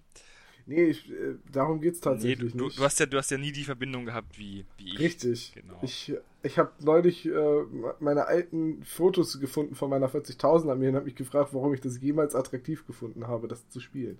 Es war einfach nie mein Ding und ich kannte es noch nicht anders. Aber du warst im GW, die haben sich gebessert und jetzt hast du sie wieder lieb. Nee, ich habe sie nicht wieder lieb, aber ich wollte, dachte mir, ich könnte mal, vor allem, weil das halt ein GW ist mit einer relativ ähm, großen Community und ich da ja schon ein paar Leute kenne aus der guten alten Zeit, dachte ich mir, dass ich meine, dass ich einfach mal meine Imperial Armee auspacke und ähm, einfach mal eine Runde zock nächste Woche. Und dann habe ich festgestellt, dass es mir für ein paar Punkte, dass ich das für ein kleines Spiel mit nur Infanterie fehlten mir noch ein paar Modelle. Und dann dachte ich mir, da kann ich die zumindest mal noch bebasen und zumindest mal die Grundschichten auftragen. Vielleicht werde ich ja noch mit dem einen oder anderen Modell fertig bis Donnerstag. Oha, das heißt, du malst jetzt wirklich Kard nee, Prätorianer waren das bei dir. Ja. Holla, du malst tatsächlich 40.000 Modelle an. Ja. Gerade. Ja, dann bin ich mal gespannt auf dein Feedback zur aktuellen Regelversion äh, von 40.000. Ich gehe davon aus, dass du dann nach aktuellen Regeln spielen wirst. Ja. Ähm, weil die wird ja also ich habe dann bisher noch nicht viel Kritik zugehört. Ich weiß noch, die, die fünfte Edition, als sie damals angekündigt war, da haben alle ziemlich draufgehauen und dann habe ich es ja nicht weiter verfolgt und jetzt sind wir ja, glaube ich, schon bei der achten oder neunten. Ich weiß selber nicht genau, wo wir sind. Ich habe mit der sechsten, glaube ich, aufgehört damals. Aber die sechste Edition war eine richtig gute Edition, meiner Meinung nach. Da haben sie halt, da haben sie halt sehr viel richtig gemacht. Und dann haben sie so ganz kurz bevor sie es geschafft haben, mich vollends zu überzeugen, haben sie einfach voll an die Wand gefahren. Egal. Ähm, The Shared Dream. Was wissen Sie dazu? Äh, wo waren Sie gestern Nacht zwischen? The Shared Dream ist ein Brettspiel. Und zwar ein Brettspiel, das mich sehr an ein anderes Brettspiel erinnert hat, das ich vor kurzem gespielt habe, nämlich äh, Time Stories. Ich weiß nicht, ob du davon schon mal gehört hast. Nö. Okay. Also, in Time Stories spielt man so eine Gruppe von Zeitreisenden, die in der Zukunft zurückgeschickt werden, um etwas in der Vergangenheit zu verhindern. Allerdings reisen nicht ihre Körper zurück, sondern nur ihre Bewusstseine und die schlüpfen dann in die Körper von Personen, die früher gelebt haben. Und im Grundspiel schlüpfen man deswegen komplett in die äh, Körper und die Persönlichkeit von Insassen einer Psychiatrie.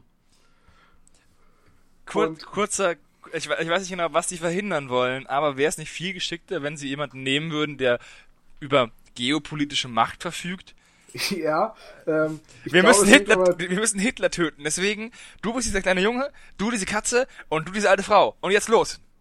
Das war auch genau meine Frage und ich glaube, es wurde im Grundregelwerk damit begründet, dass man halt nur in einen schwachen Geist rein ah, reisen okay. kann, weil die nur aufnahmefähig sind für das andere Bewusstsein.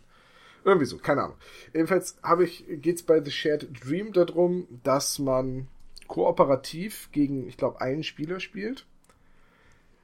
Der äh, und es gibt, das ist ganz schwer zu wissen, es gibt eine modulare Stadt, die aus Bodenplänen gelegt wird.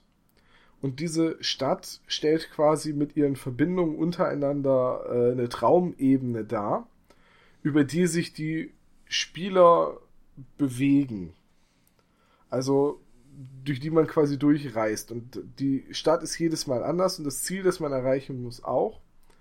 Und es gibt halt so Charaktere, in die man reinmorpht. Also die, ach, wie hießen die denn noch? Ähm, die hatten einen Namen. Also es ist so quasi wie so Avatare, so Traumreisende. So die Surrogates, oder wie sie heißen bei dem Bruce Willis Film ja, so, das sind fast schon so Magier-mäßig. Also es gibt, das sind halt Leute, die quasi wie so luzide Träume, die halt die Traumwelt beeinflussen können. Und deswegen äh, die mächtigen Spielfiguren darstellen. Da gibt's dann so ganz, ja, wie beschreibt man, so ganz klassische Figuren, wie zum Beispiel den Superhelden. Der hat halt einfach Superkräfte in der Traumwelt. Äh, oder eben auch äh, die Telepathin, die jongliert mit, mit Gedanken so Würfel äh, in der Miniatur, weil die kann halt die Welt dann bauen und beeinflussen. Und es gibt halt auch den, und das fand ich sehr schön, den Ghost Detective. Also mhm. den Detective, der quasi über seiner Schulter so einen Geist hat, der ihm Dinge zuflüstert. und das hat mich vom Design her irgendwie sehr angesprochen. Das ist der zweite Versuch, das Spiel äh, zu finanzieren, mit dieses Mal überarbeitet und ähm, dieses Mal hat es auch geklappt und es läuft noch 20 Tage. Leider ein amerikanisches Projekt, das nicht EU-friendly ist. Das heißt, auf das nicht ganz so günstige Spiel mit 65 Dollar kommen auch nochmal Porto und Zoll drauf. Ja, aber du könntest dich auch zusammenschließen und dann sechs ähm, Versionen kaufen für 450 Dollar. Ja, dann ist, dann ist das Porto ein bisschen billiger, aber der Zoll ist entsprechend höher. Ich verstehe auch nicht, warum die, ähm, ich, also, was, ähm, wenn ein Projekt EU-friendly ist? Dann hat es einen Vertriebsort beziehungsweise einen Versandkanal in, in irgendwo in der EU. Das heißt also, dass sie dann irgendwie die Schiffe, äh, die Spiele wahrscheinlich in China produzieren lassen, wie ja das meiste, was in unserem Hobby produziert wird, in China produziert wird, äh, mit einem Container halt als Fracht nach Europa verschiffen, sodass erstmal äh, kein Zoll gezahlt werden muss. Und dann wird das Ganze in ein Warenlager irgendwo in Europa gebracht und von da aus verschickt. Und von da aus fällt dann halt einfach durch den EU-Raum kein Zoll an. Ja, okay, gut, verstehe. Äh, Habe ich mir so gedacht. Ich dachte nur, das ist eine Wahl, also es ist nicht eine Wahl, wo du am Kickstarter anklickst, möchten sie EU-friendly oder nicht machen, sondern es, es, ist halt, du musst halt, du hast einen Distributor dann.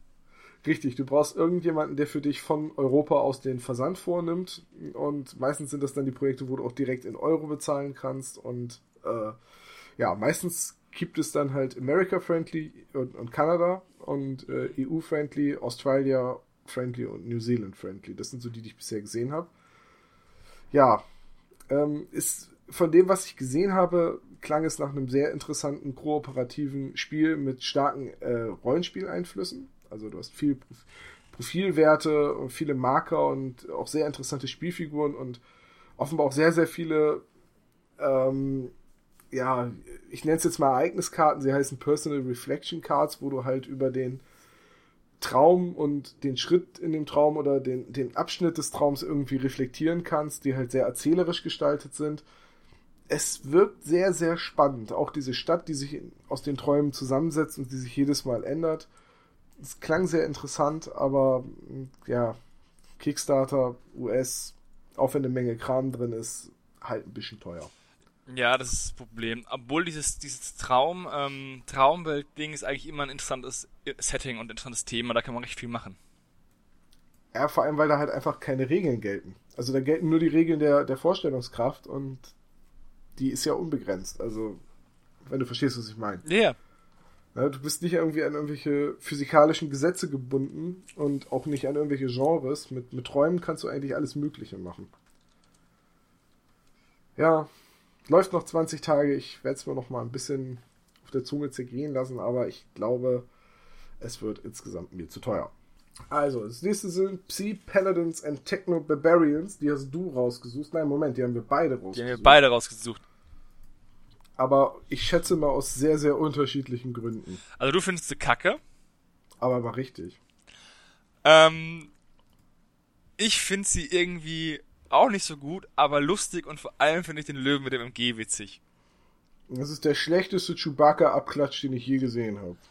Naja, das ist ja nicht unbedingt ein Abklatsch. Es sollen ja schon Jedis sein, ne? Also die haben ja, also für die, erstmal für die Leute, die den Kickstarter nicht vor sich haben, es geht, der heißt Psi Paladins and Techno Barbarians, ist ein 28 mm Miniaturenmaßstab.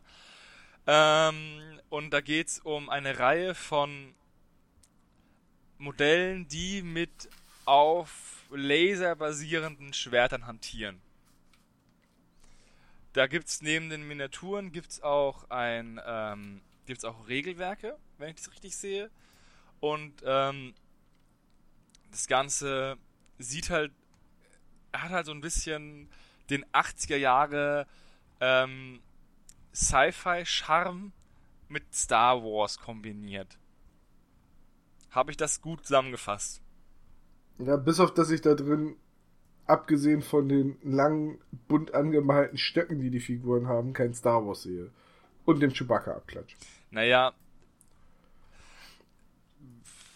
Kommt auf die Bemalung an. Wenn du den, wenn du den, den links oben in der Ecke an, anmalst wie den Finn, könnte es der Finn sein. Ja, also es ist eine starke Anlehnung an Star Wars, weil halt einfach die Waffen dieser Psi-Paladins ähm, halt einfach lange Stöcke mit Griff sind und die Stöcke sind bunt angemalt, also sollen es Lichtschwerter sein. Ist halt genau das gleiche, wenn Sci-Fi Knights das äh, nicht copyright geschützte Wort von Space Marine ist, dann ist Psi Paladin das nicht copyright geschützte Wort für Jedi. Und ja, nee, ich weiß nicht. Also der Charme der 80er Jahre, aber ich finde die Figuren echt nicht gut. Gerade das, der Charme der 80er Jahre wird, glaube ich, ganz krass deutlich bei ähm, Lord Falak und seinen Minions. Weiß ich, diesem Fettsack auf diesem Hoverstuhl. Welcher Fettsack auf welchem Stuhl von bist du gerade? Ich spreche von, von der Kickstarter-Seite von, ähm, von dem Damon Richardson.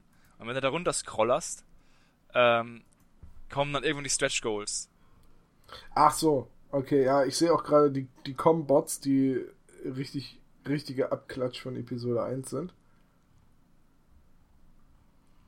Und dann den, Fett, mhm. den Fettsack. Ja. Und daneben das Ding, das so aussieht wie das Ding aus den Fantastischen Vier. Ja, genau. Mhm.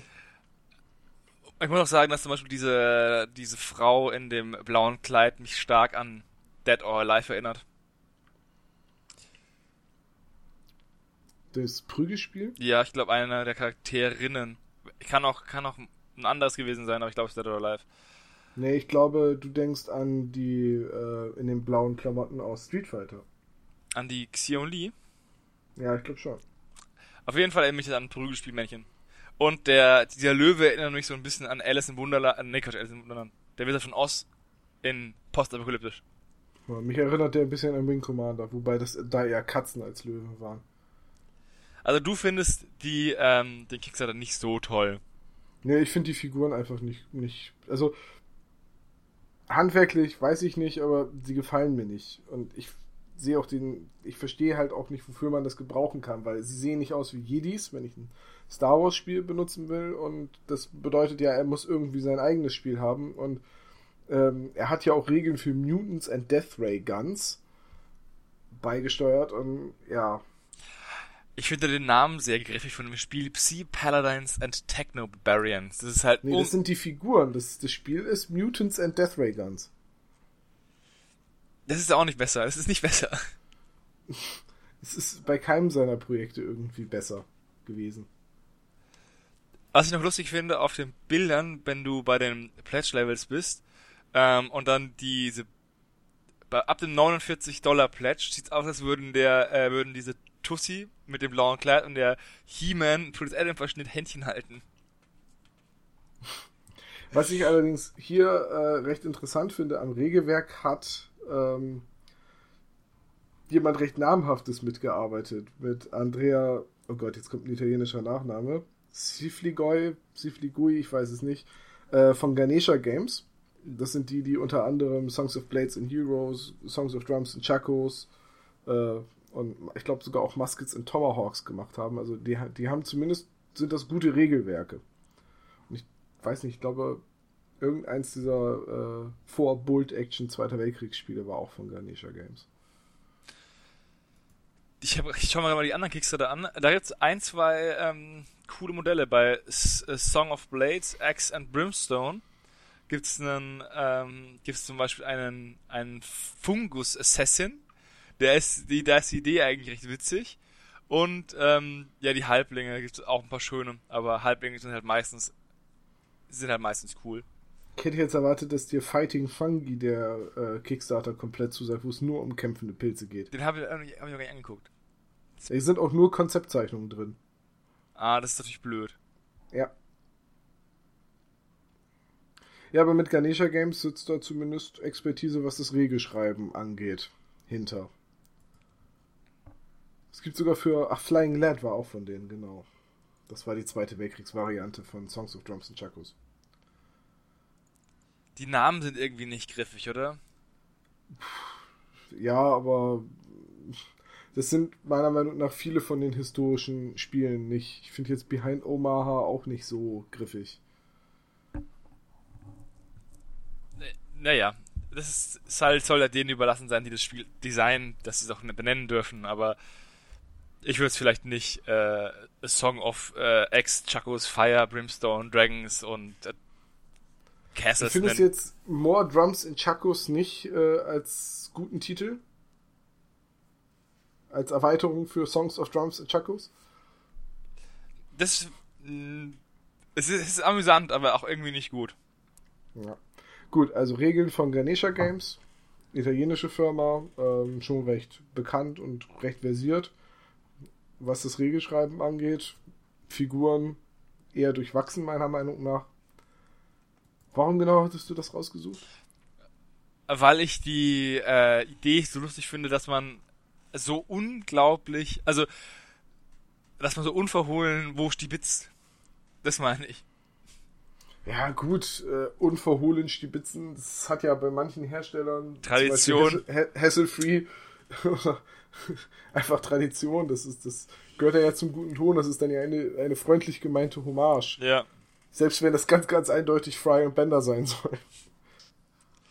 Das finde ich halt immer amüsant, wenn die Leute halt einfach äh, sich da bei Franchise bedienen und dann, äh, ja.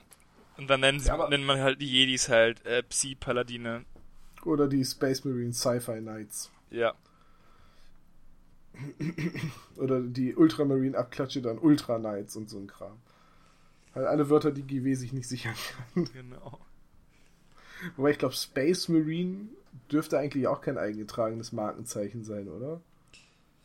Ich meine, die heißen in äh, StarCraft mal original genauso und in so vielen anderen Spielen gibt es mittlerweile äh, Marines, womit immer Landetruppen gemeint sind, die vom Raumschiff aus starten. Also, hm, weiß ich nicht. Eigentlich müsste man die Figuren doch auch rein rechtlich Space Marines nennen dürfen. Ich würde es nicht, nicht ausprobieren, weil ähm, GW hat halt den, wirklich den längeren Atem und wenn die halt einfach, das heißt, wenn die dich in einen Prozess stürzen, den sie nicht gewinnen können, würde der dich halt finanziell ruinieren. Ja, ich weiß gar nicht, GW ist relativ abmahnfreudig eine Zeit lang gewesen, ne? Ja. Hm. Ja. Hm. Nee, je länger ich sie mir angucke, desto weniger überzeugen mich diese Jedi abklatsche. Nicht mehr diese endcoole Löwe? Naja, wenn du mal auf das äh, Sea Paladin and Techno Barbarians Poster unten gehst mit der Tussi mit der Kapuze, die da irgendwelche Steine mit ihrer Kraft, mit, mit ihrer puren Gedankenkraft anhebt, ähm, das ist ganz, ganz eindeutig ein Star Wars Hommage. Die anderen Figuren wiederum sehen allerdings überhaupt nicht aus wie Star, Entschuldigung, sehen aber überhaupt nicht aus wie Star Wars. Und bei der Scale Comparison steht sogar Luke Skywalker von Fantasy Flight Games, also hier aus Imperial Assault, einfach mal dazwischen. Das habe ich gar nicht gesehen. Ja. Da ist er. ja, für die Sky, äh, für die für die Height Comparison, äh, Comparison und ja, nee, ach komm, lass stecken. Da kannst du mich auch mit deinen Planet of the Apes Figuren äh, auch nicht hinterm Ofen hervorlocken. Obwohl ich die ein bisschen besser finde. Ja, die sind ein bisschen besser. Weil du da aber auch nicht so viel ähm, falsch machen kannst, so dass es immer noch wie eine Hommage wirkt. Verstehst du? Das sind halt mein? Affen. Ja. lass mal weitergehen. Lass mal weitergehen. Die behalten ihr, ich behalte mein Geld, die behalten ihren Kram, alles gut. Achso, ja, der nächste Link ist von mir. Mhm. Und zwar die Infinity Station 3D Printgelände. Und das Einzige, was mir dazu eingefallen ist, war, ui, Space Hike. Mal wieder. Nur jetzt eben 3D druckbar. Wenn ich das richtig gesehen habe, kauft man auch wieder nur die Files, ne? Ich, äh, ich lese gerade. Ich, ich habe es nämlich auch nicht gefunden, ob man jetzt, weil man sieht auf den Bildern nämlich erstmal nur die 3D-Modelle, also ähm, deswegen war mir irgendwie nicht klar, ob man jetzt nur die 3D-Files kriegt oder ob man. Weil es ist eigentlich ziemlich günstig. Wenn man tatsächlich die Modelle kriegen würde, wäre es, glaube ich, sogar zu günstig, weil da steht, you will get all five of the current textures plus the next texture set. Ne, dann kriegt man halt nur Texturen. Für den eigenen 3D-Drucker zu Hause, um sich Space Gelände auszudrucken. Weil nach was anderem sieht das einfach nicht aus. Steht da oben drin. Zum äh, Alien vs. Predator, SpaceX, Warhammer, War Machine. Ich möchte mal sehen, wie jemand War Machine auf dem Gelände spielt. Vielleicht einfach nur so Caster-Kill. Fünf Caster von jeder Fraktion und dann so ein bisschen wie. Nee, ich glaube, das steht da einfach drin, weil Warhammer und War Machine, wenn man im Tabletop-Bereich ist, zieht halt wahrscheinlich immer noch die meisten Klicks.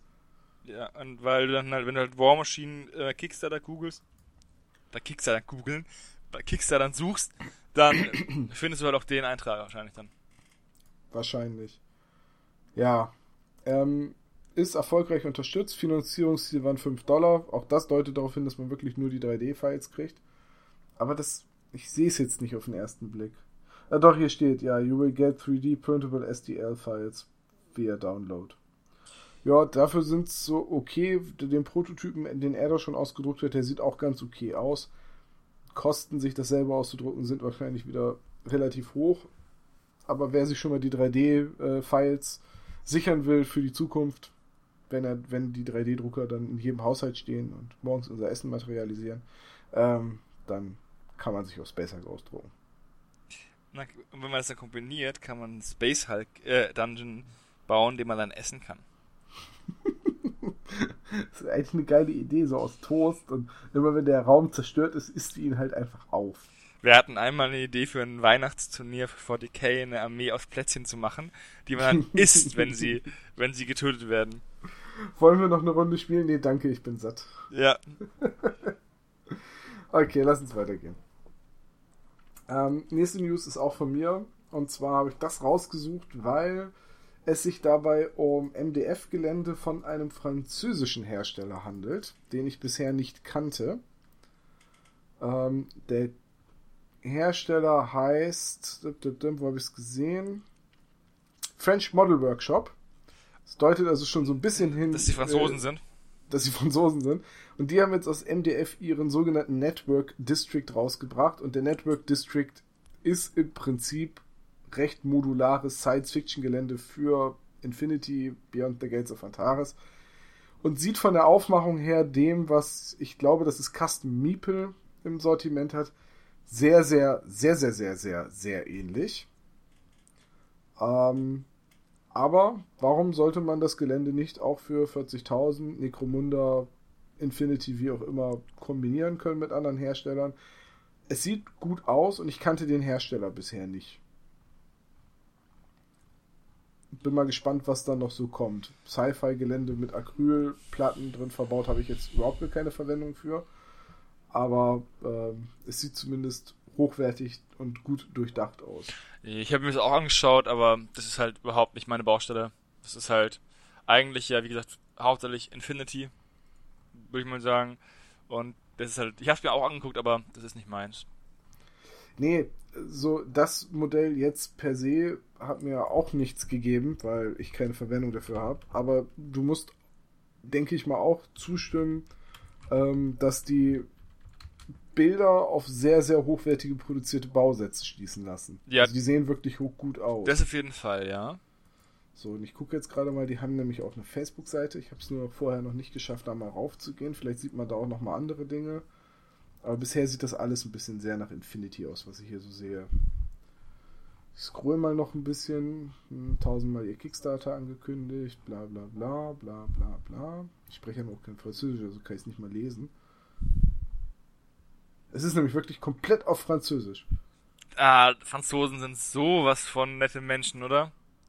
Ich habe nichts gegen Franzosen, aber wenn man seine Modelle im EU-Raum verkaufen will, wäre es vielleicht nicht unbedingt doof, wenn man die Sachen, also auch auf seiner eigenen Facebook-Seite, vielleicht zumindest in beiden Sprachen postet. Und nicht nur in Französisch. Vor hm. Ist vor allem für den News Scout gut, der so eine Seite bearbeitet.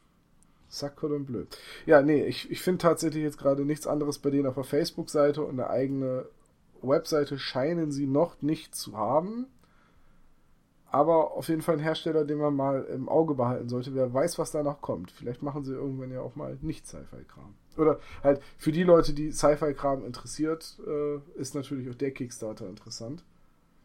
Lass mich nochmal eben gucken. Ähm, ich war jetzt gerade nicht auf der Seite von dem Kickstarter, also.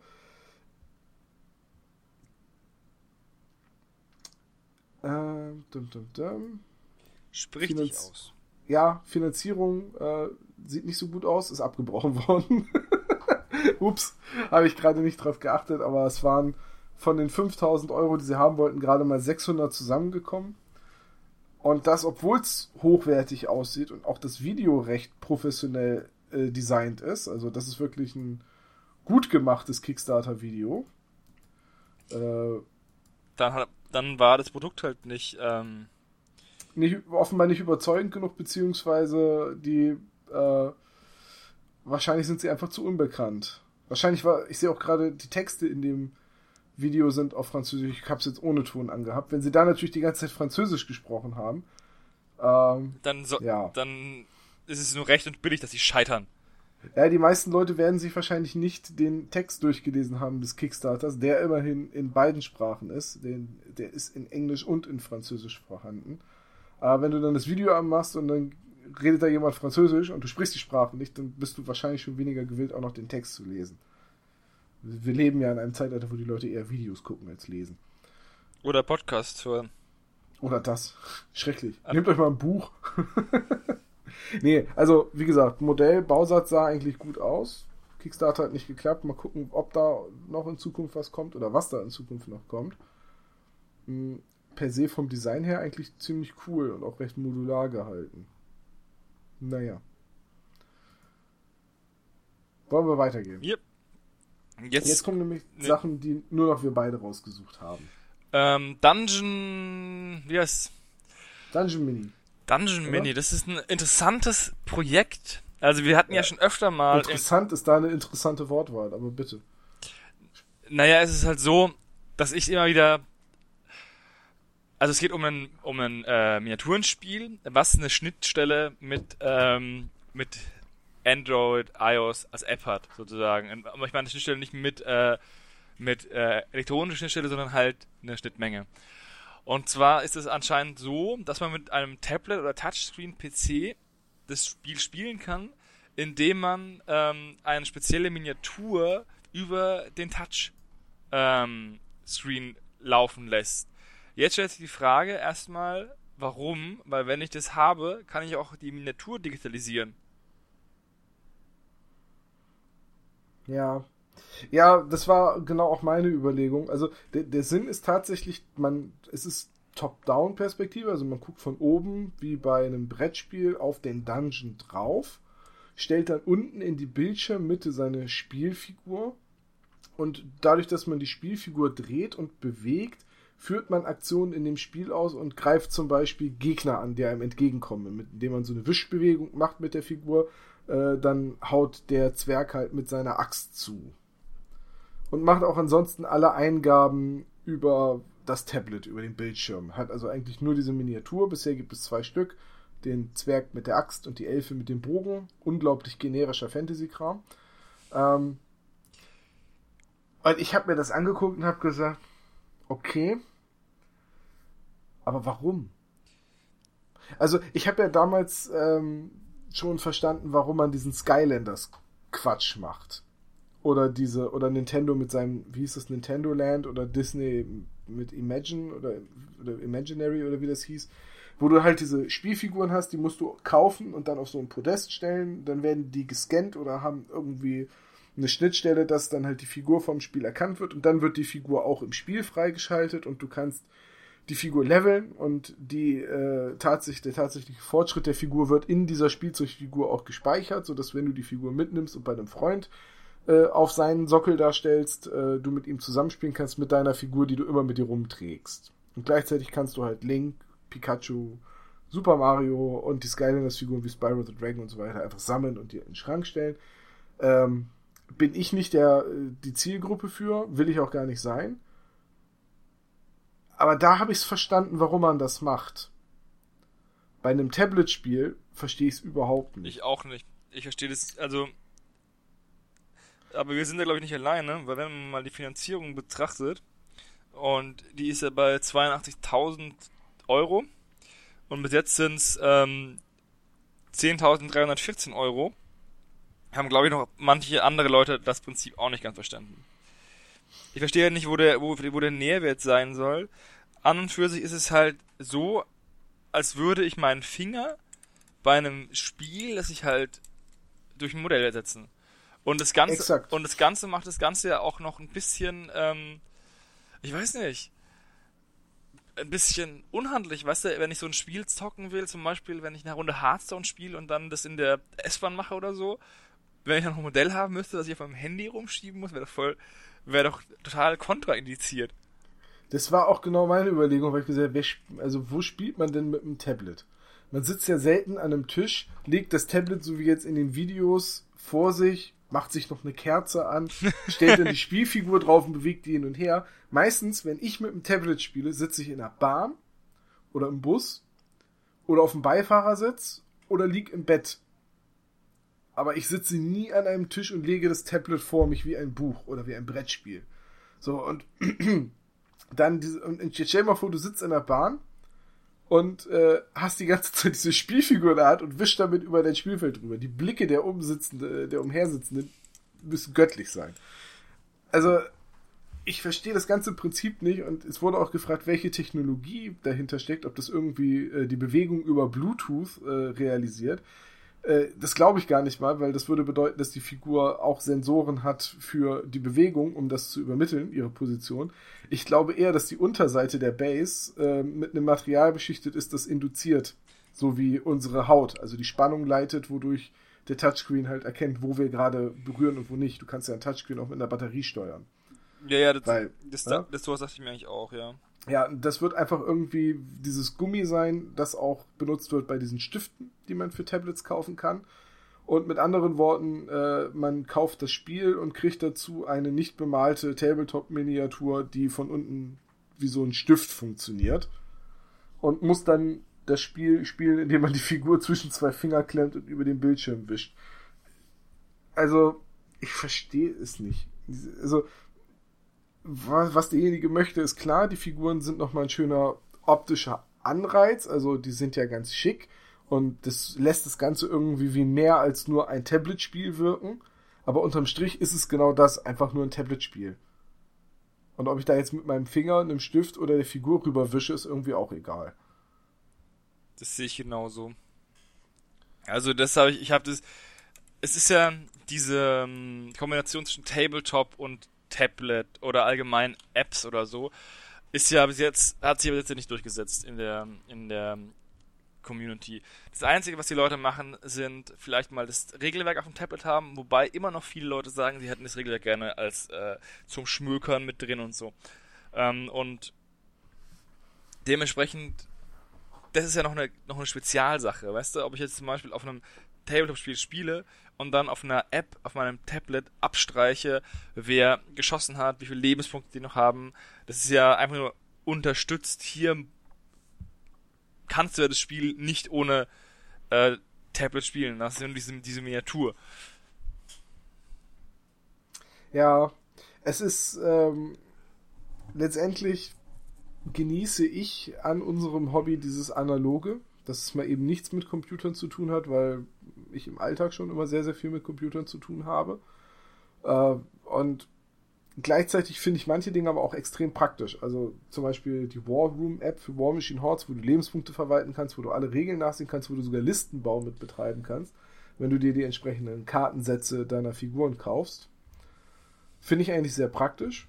Und trotzdem spiele ich lieber mit den Karten. Also ich habe jetzt, jetzt notgedrungen die War Room App benutzt, weil es günstiger ist, als die Karten für alle Figuren, die ich in der MK2 schon hatte, zu holen. Mhm.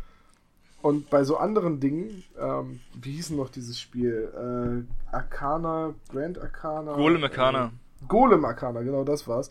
Ähm, wo das Spiel für dich auch die Berechnung des Schadens und so weiter abnimmt, äh, fand ich erstmal per se auch gut. Dass ich dem Spiel immer sagen muss, welche Figur gerade wo steht, ist wieder kontraproduktiv, weil dann kann ich das Ding auch einfach komplett auf dem Gerät spielen. Dann ist es wie Heroes of Might and Magic.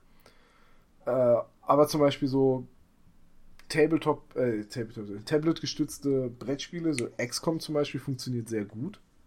Wo das Spiel den Zufallsgenerator übernimmt und ähm, dir quasi nur sagt, was sich auf dem Spielfeld tut.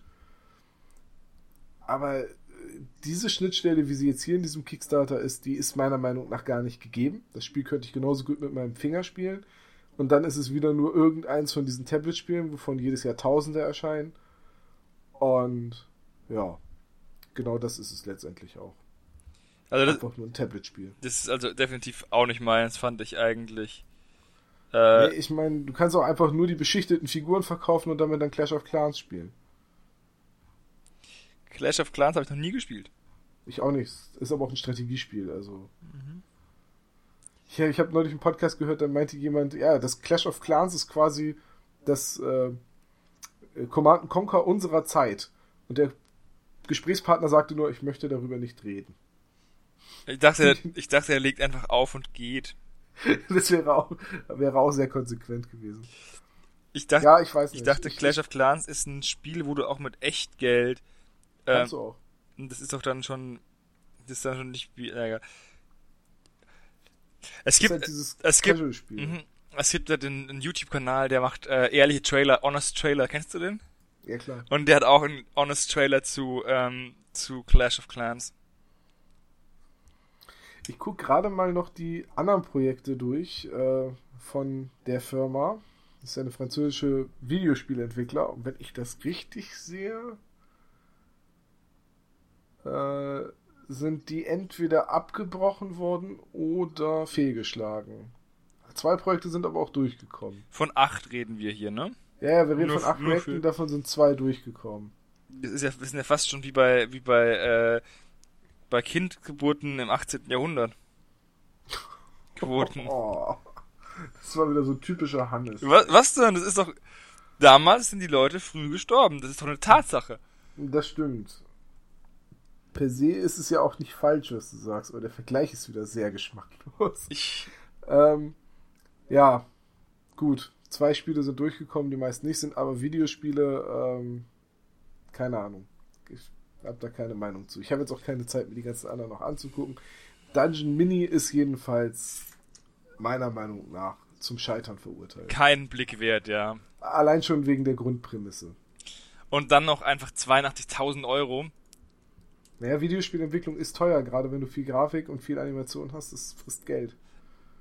Ja, verstehe ich schon, aber es sind halt 82.000 Euro sind halt eine ganze Latte Geld. Dann für sowas, für so ein App-Spiel. Ja. Ja. Ja.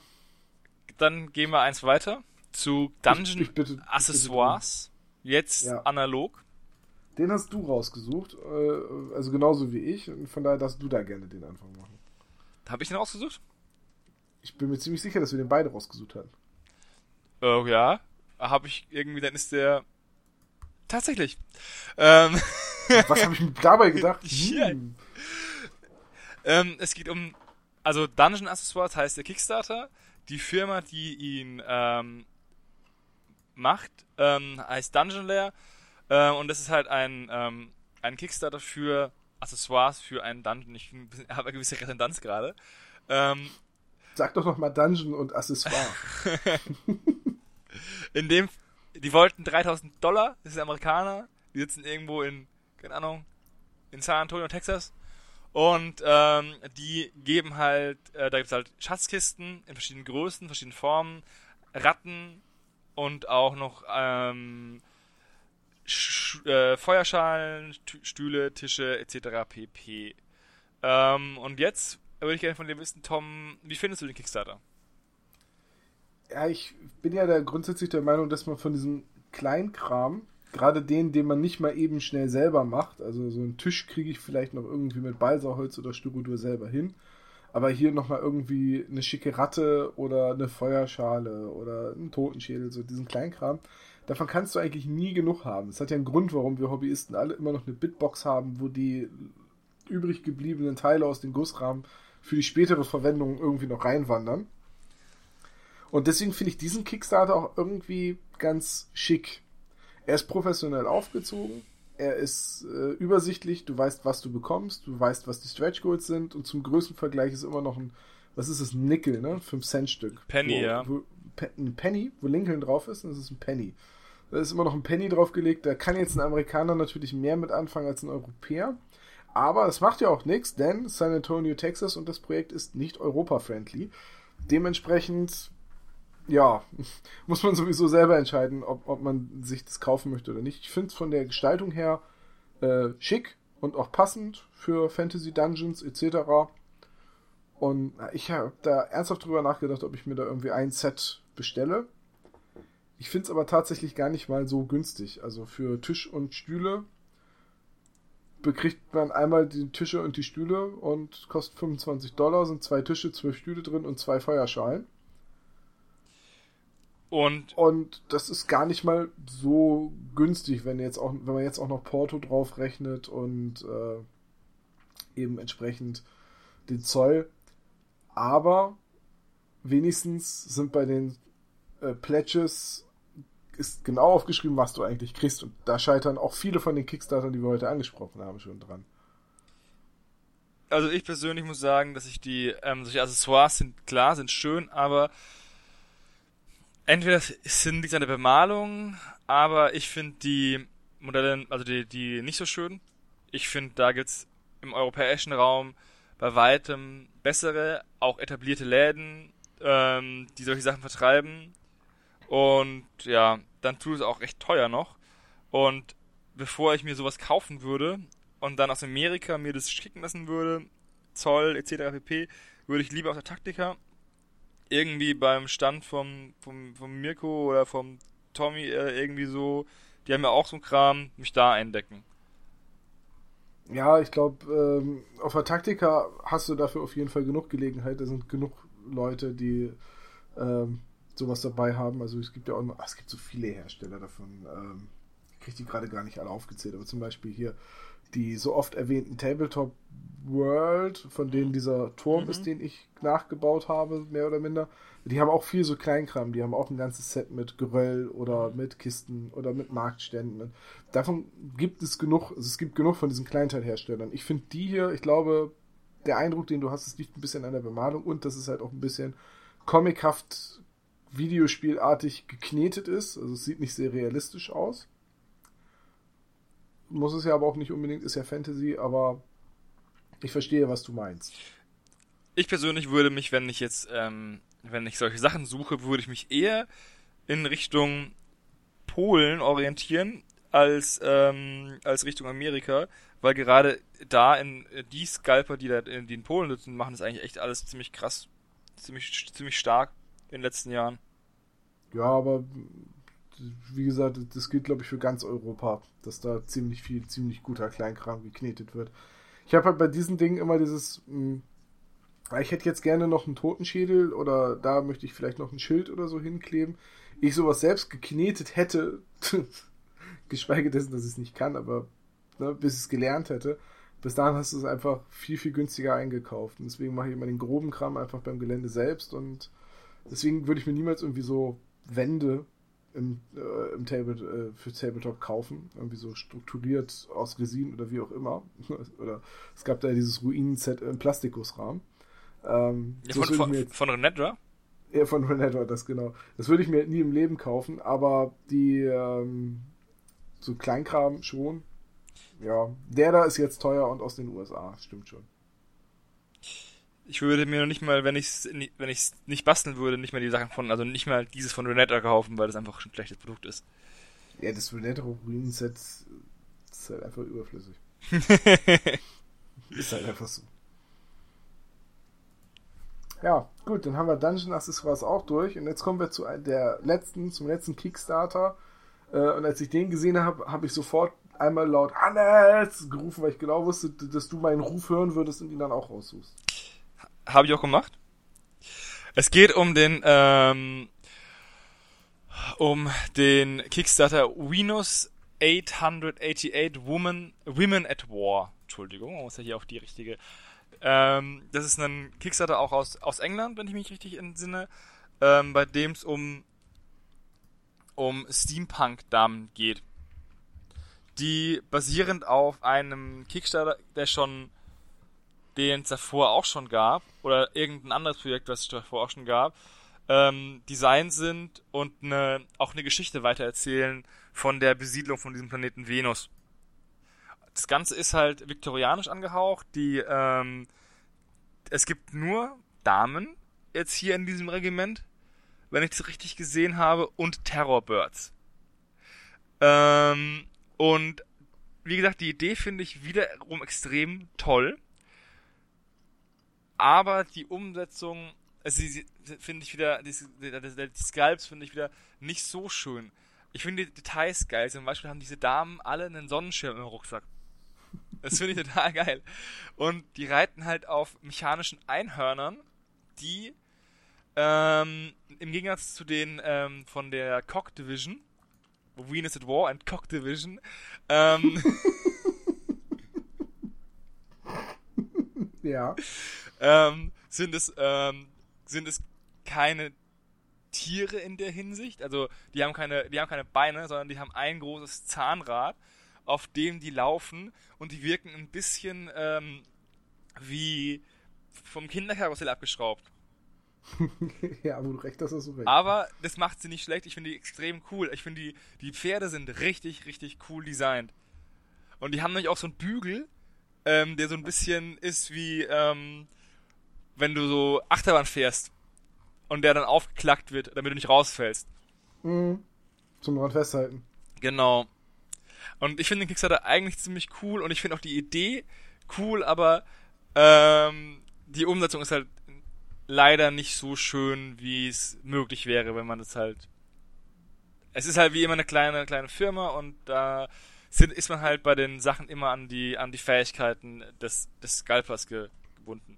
Ja, ich finde, da bist du. Ich glaube, das liegt aber an der Bemalung oft, weil die Teile, wo man jetzt die tatsächlich Modelle unbemalt sieht, ich finde das in Ordnung. Ich finde das es ist jetzt nicht die super detaillierteste und bestgearbeitete Figur, aber es ist deutlich besser als vieles, vieles anderes, was man bei Kickstarter sieht. Und es ist durchaus etwas, wo ich sagen würde, ja, dafür kann man Geld ausgeben. Die Figuren sind interessant, die Idee ist interessant. Ich mag auch die Idee, dass äh, er immer schön ähm, Bilder äh, in seine Bilder noch so Sprechblasen einbaut. und die komplett äh, graue Figur, die da im Damensattel auf dem mechanischen Einhorn Pferd sitzt, das mechanische Einrad-Einhorn. Einradhorn. Einhornrad. Einhornrad, das ist ein Einhornrad. Äh, die heißt dann auch einfach mal Lady Grey. Ähm, ich finde es ziemlich cool, ehrlich gesagt. Ziemlich, ziemlich cool. Wie gesagt, diese Lady Grey finde ich auch. Kann man die auch einzeln kaufen? Ja, du kannst Add-ons kaufen. Ne? Du kannst äh, 3 Dollar backen und dann kannst du auch Add-ons kaufen und die, die Figur wird es bestimmt als Add-on geben. Hast du übrigens gesehen, dass die äh, Pferde hinten noch keine Mähne haben äh, oder keinen Schweif haben, sondern dass es so ein Aufziehschlüssel ist?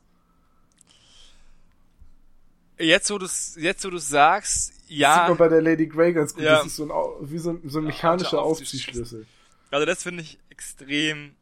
Also die, ja. vom Design her finde ich das. Also ich finde von von dem von der Designidee diese Einhorn-Einräder finde ich einfach, es ist mal was Neues, weißt du? Der, dieser Typ von dem, von der, ähm, von diesem Cock Division, der hat halt einfach gesagt, okay, wir haben mechanische Pferde, also nehmen wir Pferde, die sind mechanisch. So, und die haben, und der Designer hat sich gedacht, wir haben mechanische Pferde, was machen wir? Wir machen ein Rad drunter, ähm, und machen aus den Pferden Einhörner, weil es nämlich Frauen sind. Wobei man sagen muss, natürlich, diese Pferde würden nie funktionieren. Also ich glaube nicht, dass man das in irgendeiner Art und Weise ausbalancieren kann, so ein Monorail-Ding. Aber das ist vollkommen irrelevant, weil mechanische Pferde eh nicht funktionieren. Und wenn mechanische Pferde funktionieren würden, wären die bestimmt so teuer, dass es wahrscheinlich leichter wäre, sich ein Pferd zu kaufen. Ja, ganz ehrlich, wenn, wenn mechanische Pferde auch nur ansatzweise ein Ding gewesen wären, hätten wir nicht Autos gebaut. Ja. Eigentlich ist das unser mechanisches Pferd.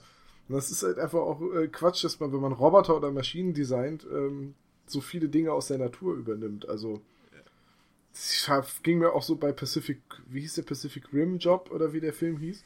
Alter! Ähm, nur, nur Rim Job. Mit diesem riesigen Roboter, wo ich gesagt hätte, wer würde denn bitte einen Roboter bauen, der von zwei Menschen wie ein menschlicher Körper gesteuert werden muss? Wo zwei Menschen wie ein Gehirn funktionieren sollen. Das ergibt doch überhaupt gar keinen Sinn. Egal, und so ist es halt auch mit mechanischen Pferden. Aber ich finde hier die Designs einfach so charmant. Ich habe die Figuren gesehen und gesagt, so, oh, Hannes wird die sicherlich haben wollen. Die bei der Kavallerie, also bei der Einradkavallerie überlege ich mir auch die Fußtruppen, aber die Kavallerie finde ich einfach einfach allein schon deswegen lustig, weil die halt diese Einhörner haben. Diese Einradhörner. Ja, aber guck mal, 28 Dollar. Da kriegst du dann fünf Kavallerie, nee, fünf Infanteriemodelle, zwei Kavalleriemodelle, die Kanone samt der Besatzung. Oder du kriegst das Kommandopaket, also Lady Grey und drei Infanteristen und ein Kavalleriemodell. Wobei ich jetzt nicht weiß, was im Kommando-Pack ist. Was ist denn im Kommando-Pack? Gibt es dazu ein Bild, was das Kommando-Pack ist? Äh, nö, komme ich jetzt nicht drauf. Pack 5 includes two cavalry of your choice. The codes are. Achso, das sind entweder. Ja. Hm. Das ist wieder ein bisschen ähm, undurchsichtig. Da musst du dich ein bisschen reinlesen, was du eigentlich für wie viel kriegst. Aber ich finde jetzt für 28 Dollar die eben gerade aufgezählten sieben oder acht Modelle vollkommen im Rahmen und total in Ordnung. Es wird äh, Metallguss sein. Also von daher, Hannes, schlag doch zu sind viktorianische Science-Fiction-Frauen. Die, die, die, auch noch aussehen wie die Prätorianer von deiner äh, Warhammer 40.000 Armee. Die ich gerade anmale. Könntest du nicht, gibt's nicht bei 40.000 für die Imperiale Armee auch irgendwie eine Motorradabteilung, die könntest du durch Einhörner ersetzen? also wenn ich damit im GW auftauche, habe ich bestimmt äh, die coolste Armee. Wenn ich ja, mit ihnen spielen darf. Kannst du doch noch, kannst du die Gewehre wegknipsen und stattdessen Laserkniften von, der, von den Kardianern in die Hand drücken. Die Sonnenschirme sind einfach so geil. Ja, wir haben Sonnenschirme dabei. British Infantry Advancing in Full Dress. Ich fand, Dress ich, hier wortwörtlich gemeint. ich fand es halt auch lustig in dem, in, bei, bei ähm, in den Kommentaren mit denen, dass diese Röcke total unpraktisch sind. Ja, sind sie auch. Also für den tatsächlichen Kampf hat das schon einen Grund, warum sich der, der bodenlange Kilt nicht durchgesetzt hat. Ja, weil er unpraktisch ist, aber er ist halt sau cool ja, definitiv. Sehr, sehr cooler Kickstarter, sehr, sehr interessanter Kickstarter, aber ähm, sieht, glaube ich, von der Finanzierung her auch nicht so gut aus. Ja, wobei 2100 Dollar hat er, 3000 hätte er gerne und er hat noch fast 40 Tage vor sich. Könnte also klappen. Ja, das klappt bestimmt noch. Jetzt, wo wir, ihn, wo wir ihn angesprochen haben in unserem Click Smarter. Ist auch das Erstlingswerk von dem Guten. Wobei ich in dem, in dem Videoclip, ich hatte ihn mir angeschaut, wirkte es so, als hätte der schon irgendwas gemacht. Ähm, das ist vielleicht der erste Kickstarter, aber ich, es hat sich so angehört, als wäre das eine ent weiterentwickelte Story von diesem Planeten Venus. Das kann ja gut sein. Wenn du dir die anderen Modelle, da sind ja auch Modelle abgebildet, die, äh, dieser Kampfläufer mit den drei Beinen und die Soldat darunter, ähm, die jetzt nicht im Kickstarter enthalten mhm. sind. Also er muss ja irgendwie sowas schon gemacht haben.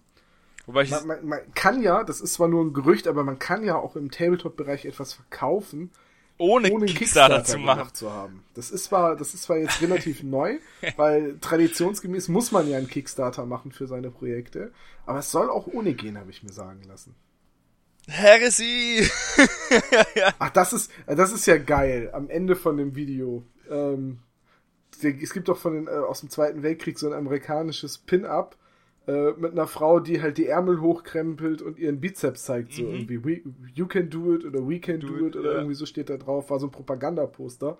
Das hätte er hier auch, nur dass es eben eine von seinen Venus-Samen ist. britischen Venus-Soldatinnen ist, die das macht und ist sehr cool. Ja. Because on Venus, the best man for the job is a good woman. sehr cool. Das ist schon, es ist ja schon echt äh, cooler Kickstarter, muss man echt sagen. Ja, definitiv. Sehr, sehr interessantes Projekt. Sehr, sehr interessante Figuren auch. So, dann sind wir durch, ne? Ja, dann sind wir durch. Hat ja jetzt auch schon wieder lang genug gedauert. Wollten wir nicht, wollten wir nicht in der Vorstellung irgendwie eine Stunde machen? Wie lange haben wir jetzt? Ja, eineinhalb oder so, ein bisschen mehr. Nee, zwei, wir sind bald bei zwei, aber. Wir hatten ja, wir hatten ja auch noch zehn Minuten Vorbesprechung, das heißt, da lief ja Skype schon. Nee, aber Audacity nicht. Ah. Aber Audacity nicht. Ja, von daher oh es ist wieder eine schön lange Folge geworden für euch zum Anhören, mitfiebern, mitlachen, mitweinen, wenn wir gerade wieder total ungerecht zu irgendeinem Kickstarter waren mhm. und die ihr super nebenher beim Malen hören könnt. Ich verweise noch einmal darauf, weil ich nicht müde werde, das zu betonen, dass wir am 18. und 19. Februar mit der Redaktion auf der Hamburger Taktika sein werden. Und ihr seid da hoffentlich auch und kommt dann mal zum Hallo sagen vorbei. Und ich möchte auch verweisen, dass am 18. und 19. Februar der Tom nicht zu Hause ist und dementsprechend sich Einbrüche lohnen würden. ich habe am 18. und 19. Februar hier äh, jemanden, der mein Haus bewacht. Die gute Dame ist gerade von der Venus zurück, hat ein Schwert und ein motorisiertes Einhorn. Ich würde mich nicht mit ihr anlegen. Okay, dann ähm, hoffentlich ja, wäre schön, wenn wir uns sehen und bis dahin haltet die Ohren steif. Macht's gut.